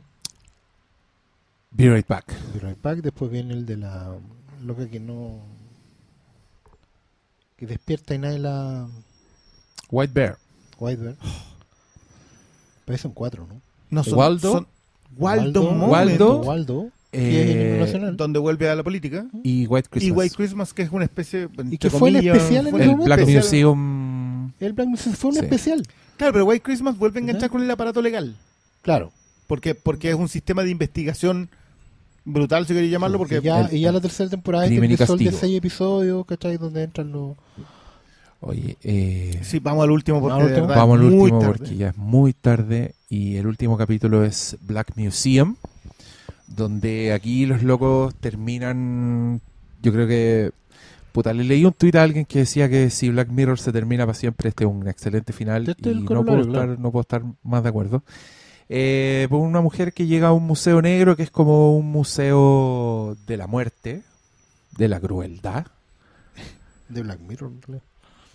Pero es de Black Mirror. este, este capítulo se trata de Black Mirror. Este, es como Las ñoñeces. las historias, vean los crueles que, que somos capaces de ser. Ustedes son este espectador que llega. Pero Yo soy el weón que les cuenta la historia. Soy un weón cruel. Al mismo tiempo es historia de Black Mirror, como Sí. que te cuentan el origen de, de los clones digitales de alguna forma. El mismo loco dice, esto es anterior a San Junipero. Esto es una el época análoga. San el hospital es San Junipero. Y la weá en el, en el museo culiado hay memorabilia de Black Mirror. Qué weá más bella, weón. Está, está- está la, la paleta enjuicia- del ADN de Callister. Se, se enjuicia Brooker acá. Está el pasamontaña. Para Porque- mí ese, ese buen es Brooker. Porque, claro, porque él Ese es está Brooker. Sí, pues está el pasamontaña de White Bear, está el, el lector de ADN, está la tablet con la que le pega. O sea, con la ¿Qué- tablet de- tablet por qué? Si fue una pegada nomás y se mandó a cambiar. Tampoco es para tanto. Como, La de. Arcángel. Pero acuérdate que. Era esa Malguiño. Porque el museo de Black Mirror, po. No, acuérdate que esa tablet en teoría era la última de ese sistema Sí, pues, que pasó que ya a ser está ilegal. ilegal. en, La vieja nunca la devolvió y la guardó. Claro. Pero sí, es eso, es Brooker haciendo el ejercicio de evaluarse a sí mismo. po. No, y, y- ¿Cachai? y de considerarse culpable. bonita. De castigarse. Juan es un sádico. Sí, igual a, a es mí- el weón que hizo San Junipero y O sea, hasta, el weón, claro, en este, en este capítulo lo que está diciendo el loco, porque es una historia de venganza, finalmente. Ese es como el twist. El twist es que el weón tiene ahí un clon digital que lo ha hecho sufrir por toda la eternidad, negándole la muerte y ya está con el cerebro fundido, no sabe quién es. Y te das cuenta que el este espectador casual del museo. No, no un espectador. ¿Cómo se llama alguien que va al museo? Espectador. Un visitante, Asistente, un visitante. visitante. En verdad no estaba ahí de manera casual, estaba específicamente yendo para cagarse a este weón, porque es la hija de este señor que tiene, que más encima es un criminal. cobrar es un venganza. es una, es un culpable inocente, es un weón que como que insinúan mucho que la investigación estuvo viciada, que no se probó que el weón había matado. Y al mismo tiempo es como White Christmas porque te cuenta como dos historias más, a- además de la como de la central. Entonces, una es una un ejercicio Bueno, piénsalo que de una manera u otra, White Christmas- White Christmas es el especial de Navidad. Y este es el episodio de grande éxito. la sin, co- sin contarte, pero en el fondo es eso. Es que el, el, el, el repasar de la temporada, los momentos que vimos, las reglas que tenemos. Porque te pegáis una pasada por todo lo. Son, son historias cortitas que también he leído mucho esta Ay, son súper insatisfactorios, son como, son como episodios así mal hechos. así. Claro, son lo, que, lo quedó desechado. La- de- pero Las las 20 tesis 22 son- historias de Springfield. Claro, pero las tesis son las mismas, po. El weón que elige colocarse la tecnología y, y termina cagado por eso, en los ojos, ¿cachai? O sea, no en los ojos, en la, en la pituitaria en el fondo, ¿cachai? Para pa, pa conectarse con, lo- con los otros. Después estaba la. Bueno, la, la señora del oso, digamos. De ahí era, ¿no? Sí. Sí, pues la, Osito- la señora en coma. La señora en coma con el oso, ¿cachai? Y, pero, ¿cachai? Que la tecnología es básicamente siempre la misma, es transformar los, los algo- las emociones humanas en algoritmos que son digitalizables, ¿cachai? Y la del fantasma, que es un protoclon digital. Y al final agarráis el alma, que, que es lo que Oye, estáis clonando. Voy a, les voy a contar algo muy estúpido, pero hay un weón que yo sigo que se llama Jesse McLaren, que es como un weón que hace... Creo que trabaja en BuzzFeed, pero es como esos weones gringos que son como creadores de memes profesionales, como que al weón le pagan por ser chistoso en internet. Y el loco subió una Instagram story que primero era un cartelito que decía los primeros cinco minutos de Black Mirror. Y aparece el weón con un filtro de Snapchat así con orejitas y el weón ¿Ya? dice, ¡Oh, tengo orejitas! ¡Qué bonito! Y después otro cartel, los últimos cinco minutos de Black Mirror y el weón con las orejitas pero llorando así, ¡ah! Para la cagada, ¿cachai? Era como un resumen de la weá. Y yo sentí que en este capítulo las historias eran eso. Eran como, primero, tecnología. ¡Wow! Siempre era como las posibilidades. El weón puede sentir lo que sienten los pacientes. Avance, avance, avance. Y como El final de la historia, ¡ya! Mutilación, muerte. Y la conexión, y la conexión es but, Sí, esa weá es genial. Exacto. Bueno, hace metanarrativa. de sí Metanarrativa, mismo. está hablando de su estructura. But, que siempre hay un pero. Sí. ¿Cuál es el pero, señor Charlie Brooker?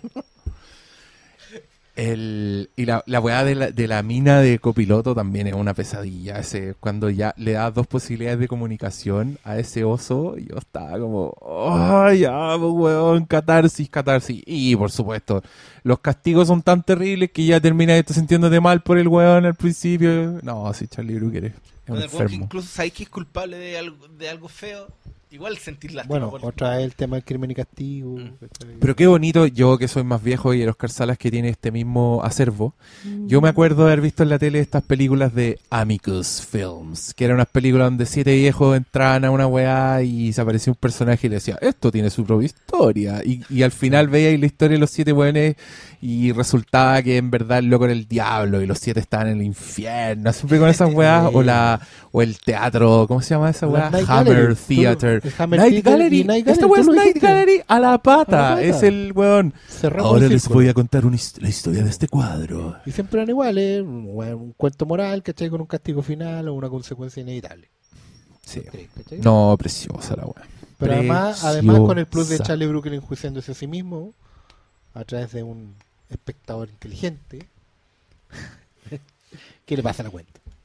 Eh, Por troll. que le pasa la cuenta por troll, por aprovechador, pero que igual se queda con la tecnología. Porque empujó los límites de la tecnología. Claro, es que a mí, yo mientras avanzaba el episodio decía, ya, vale, este, este episodio no puede ser, va, no puede ser más Black Mirror porque es Brooker contándote cuentos y después siendo enjuiciado por los espectadores. Los espectadores que lo enjuician, lo consideran culpable y lo castigan, pero se quedaron con la tecnología. Entonces, creo que, creo que yo, ya cuando en la secuencia, cuando le habla a la mamá, yo dije, ya, te estáis exculpando, estás haciendo una revisión de todos los episodios en donde nosotros castigamos al culpable con una crueldad excesiva, desde White Beard, White Christmas, todos los episodios en donde hicimos eso, eh, y te estáis despidiendo así, casi caminando hacia el horizonte en, Monu- en Monument Valley. Claro. O sea, te faltó sacar un caballo para irte al, Sí, para irte al ir- fondo. irte O sea, al, lo- al sol. O sea, eh, y, y yo aplaudo las historias cortas aquí. Porque son tres historias cortas que podrían haber sido un Una más corta que de otra. Hay, Mirror. hay una que a mí se me hizo súper larga, que es la segunda, la de la, La, la mamá oso. la de la mamá oso. Bueno, Ah, bueno, eso, eso se- se te hace largo porque Es que en realidad también las es terrible. tres- es que en realidad las tener tres, una Pepe Grillo ahí. eh, las tres uh, tienen súper claro el, el- el dilema. po. No, en el fondo las tres igual se pueden hacer largas. ¿Cachai? Porque las podéis resolver en ocho minutos. Eran como, eran como cortos de tomillero. Es que, no, weón, todos los, yo creo que en verdad todos los capítulos de Black Mirror podrían ser una película de Dora, podrían ser una serie, weón. es como, es demasiado El capítulo del ingenioso, preso podría ser creativo. Green Mile, weón, si no Pero, es... pero de todas maneras, tú quedas con la sensación de que lo exploraron a fondo, ¿cachai? Salvo Arcángel, que es el único al que yo Sí, siento que no lo explotaron a Sí, fondo. sí. Pero en esta weá yo lo encontré completísimo. Pero también tuve la sensación de que, weón, esto podría ser un spin-off. Onda. Sí. Podríamos ver historia en este mismo tenor a partir de una reliquia, lo cual sería hermoso. Y yo me puse a leer sobre Black Mirror y Como Charlie Brooker. ¿Qué dije? Se Dije algo Anabel, No, no, ¿por qué? la reliquia. Ah, la... Todas las conjuros son eso. Pero ¿cachai que este weón es honesto? Este weón te pone el weón así y te dice, te voy a contar una historia, no te quiere pasar la weá como que un caso real. No, este weón es como... Es, es un, es un anfitrión Además, de feria. además que el conjuro tiene una moral cristiana que aquí no está. Sí, este weón, este, este loco es el, es el anfitrión de feria, es el weón que está ahí gritando, venga, ve a ver los freaks, este freak los aterrorizará. Y en esta weá era eso tal cual, en verdad le faltaba el sombrero de copa al weón Sí. nomás y, Podría haberlo tirado en alguna parte. y, y era tan bonito, weón. Como, ah, lo que les estaba diciendo es que yo me puse a leer sobre Charlie Brooker y sobre Black Mirror y los buenos consideraron tener un host, consideraron tener un personaje que presentara historias, ¿cachai? glorioso. Y, ¿Un Carlos y de- Pinto? y decidieron que no. Un Carlos Pinto, Crypt Keeper, Rod Serling, ¿quién más? Eh. Tío Creepy, el Creep Show. el- eh, No, Hitchcock, que tenía su Hitchcock serie. en Alfred Hitchcock Hitchcock presenta. Presents. Carlos Pinto, y no Carlos hueveos. Y Pinto. Carlos Pinto es un fan declarado de Rod. Serling. Eh, ¿Quién más? ¿Hay más anfitriones? Hay voces en off, el de Pasiones. Ves que, claro. Te va a decir el, el de Ripley, el Robert Stack en Ripley, pero. Misterios sin resolver. sin resolver. Jack Palance en Ripley. Balance era Sí. Ripley. Y Robert Stack. Qué, qué, qué- qué puta, qué hermosa es la serie antológica, weón. Vi, yo puse esa de Philip K. Dick, Electric, Electric Dreams, Dreams. porque Dreams. tiene un elenco la puta madre, pero vi un capítulo y no es tan bueno. Tiene La- la mucho clásica de Amazon. recurso, Buena idea. mucho recurso, La- la mucho. Gaiman. La gran Mark Millar. Bueno, es como, ahora estábamos grabando, estaba revisando un ratito el, y apareció cancelada la Jean-Claude Van Johnson, que para mí era una gran idea, y ya se fue para la casa. No sé, bueno, a mí me pasó con el, el hombre del castillo. ¿Y que La ya la idea es- cancelaron? no, pero la idea es tremenda y empecé a ver la serie como. Ya, vos partamos la weá. Bueno, dicen que las dos partes. Es que ese es el problema. Eh, pe- pero no podéis saltar pero toda la temporada avisen, para no la Digan, digan, hay que ver la dos. Yo, eh, una parte de mí quiere que Charlie Brooker ¿Haga siga su carrera brillante y haga más cosas a partir de esto. Y el yo egoísta quiere que weón, No. se muera haciendo Black Mirror. 200 Envejezca, weón. Tal como Rod Serling aparece en la última en la última temporada de Night Gallery, ya está viejito y ya se nota que está chato de hacer la weá. Como... Y según según un libro de Twilight Zone que leí yo, en verdad el weón no quería hacer Night Gallery. que Night no Gallery es un, po. es un trabajo mercenario de Rod Y Serling. lo obligaban a ser de género siempre, no podía salirse. no. Pero bueno. Eh, atrapado en su propio huevito, terminó Rod Serling, En su clon digital. su clon digital. Un clon digital de sí mismo. Qué wea más triste. ¿no? Y siguiendo esa idea, yo creo que Black Museum eh, encierra todo lo que es un gran cierre de temporada, de, de lo que han sido estas cuatro temporadas. Y una gran declaración de principios también. Es como si es que vamos a seguir en la siguiente temporada, tengan claro que esto es lo que nosotros Estos hacemos. somos. Claro, Exacto. no, no es... Acá íbamos, acá llegamos. ya No, y abarca todos los aspectos, la investigación fallida, el eh, narrador que se aprovecha, o sea, el, el dueño del Black Museum es la empresa que se aprovecha del avance tecnológico independiente de... Hay todo, hay todo, yo insisto, y hay una de las cosas que quiero desarrollar es porque creo que hay toda una, una revisión del capitalismo y del, eh, del, del consumo en. Occidente en Black Mirror. Yo, O sea, la regla de probar en los pobres para beneficiar a los ricos después está en todos lados. la no existencia, el fácil acceso, el endeudamiento, etcétera, etcétera. no hay- Ponerte, ponerte contra la espada y la pared. Ya. Capitalismo te pone contra la espada y la pared. o Sí, consumes y eres parte o no. Oye, ¿qué les pareció que ese weón estaba leyendo un cómic de 15 Million Birds? ¿Te digo el alivio que fue para mí eso? Porque ese es el capítulo que no hay Que donde no meter. tenía dónde diablos meterlo. Ahora, No sabía cómo, porque para mí era Ahora. network, Ya. y que lo encuentro un gran network, pero no sabía cómo engancharlo ¿En en qué el parte resto. insertaba? Claro. Y ahí Pero- te dijo, Y- es ficción, tranquilo, corre, corre por este, su lado. este pasa por su No, y yo así. puta, Muy bien. lamentablemente no estoy tan seguro porque se hacen. Te recuerdo que perdón, siempre se hacen Oscar. adaptaciones al cómic de lo que se da en la Sí, tele. Claro, pero, sí, pero, está bien. pero ¿por qué esa de que todo esté conectado y que todo forma parte del mismo universo? Es imposible, pues, weón. Yo digo que sí. No, pero son guiños. Para mí son guiños con las papitas que dejan para los fans. No, no, no, no, no. No, pero es ver- perdón. es esto, verdad, Esto, no es- tiene que- esto es espiritual, no tiene, no es No, pero- una pero conexión no entre cada episodio. Ah, eso interna. es lo que yo digo, po. Si No, no hay no, no, conexiones no, de no, un- no, no. No, pero, pero, Eso es, te lo compro. pero es verdad, porque le- la misma Black Mirror te está diciendo, esta historia en particular es ficción. El resto está en el museo. ¿Cachai? Entonces, está buena la teoría de, del Briones. Eh, la otra que no calza está en blanco y negro. po. Que yo digo que calza. vamos a ver. ¿Sí? Sí. ¿Y por qué está en blanco y negro, Conchetumare? Porque, porque es lo último. Es cuando ya no pudo huir nadie. Sí, de hecho, el único capítulo en que. Es donde terminó todo. Y, y si te fijáis, ese lugar cerrado, esa casa muy cuica, encerrada, igual terminó siendo víctima de. Oh, y se mataron. po. Exacto. Se rindieron. Ya, con esta nota optimista, Oye, con este arcoíris, con este arcoíris de esperanza. no hay nada que anunciar, ¿no? Epa, epa, pues, tiene razón? Paulo Quintero. No sé. Sí, ah, pero a la hora del pico. Pero- No, voy a poner, voy a poner uno antes. Voy a hacer como a ese hacer spot. Un, un aviso. Sí, se viene, cabros, la nueva rifa. Seguramente ya escucharon un spot antes de este. Pero lo Estoy recordamos. raja- me estoy desinflando. Siento en mi voz que me estoy quedando dormido. así, eh. no voy a llegar a la cama, weón, me voy a caer ahí en el suelo. Ahí voy a quedar. Así. Vamos, vamos. Sí, cabros. Nueva rifa. Nueva rifa y ojo con un posible evento en febrero. Teaser. Eso es todo lo que le vamos a decir. Y con Los algo que- más que... Los que Sí. estén parqueados aquí en Santiago van a tener algo que hacer muy entretenido un día en febrero. Ah. Claro, Es un, un 29. capítulo, un capítulo de Black Mirror. un día en febrero. Ya cabros, palabras al cierre, vámonos para la casa. Son las dos y cuarto, así que Muchas gracias buenas por noches, todo. muchas gracias. Partimos como a las 6 de la tarde, Sí, weón. hay, que, hay que darle... no, miren, para otra vez lo voy a incluso voy a poner por escrito mi tema con Black Mirror, pero no tiene por qué ponlo seguirlo. por escrito. Oye, ¿cómo Ponlo por estuvo, escrito, weón. Podríamos hacer algo con ese escrito. ¿Cómo estuvo ese taller al que Mira, fuiste? sí, yo debo decir que dejé clarito en el taller por qué iba. Yo quiero afilar la pluma. Eh, me refiero a los lápices y para escribir. Entonces fui al, Aclaraciones fui a- que nadie pidió. fui al Que no taller son de, necesarias. de Don Diego Muñoz, a.k.a. Hermes, y la pasé muy bien. Creo que nunca, hacía mucho rato en realidad, no es que nunca, hacía mucho rato que no iba a un taller literario y me gusta la interacción.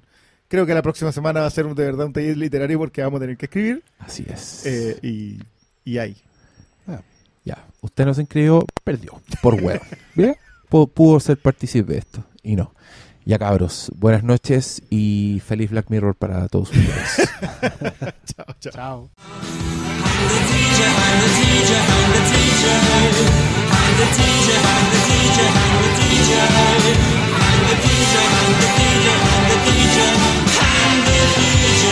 I'm the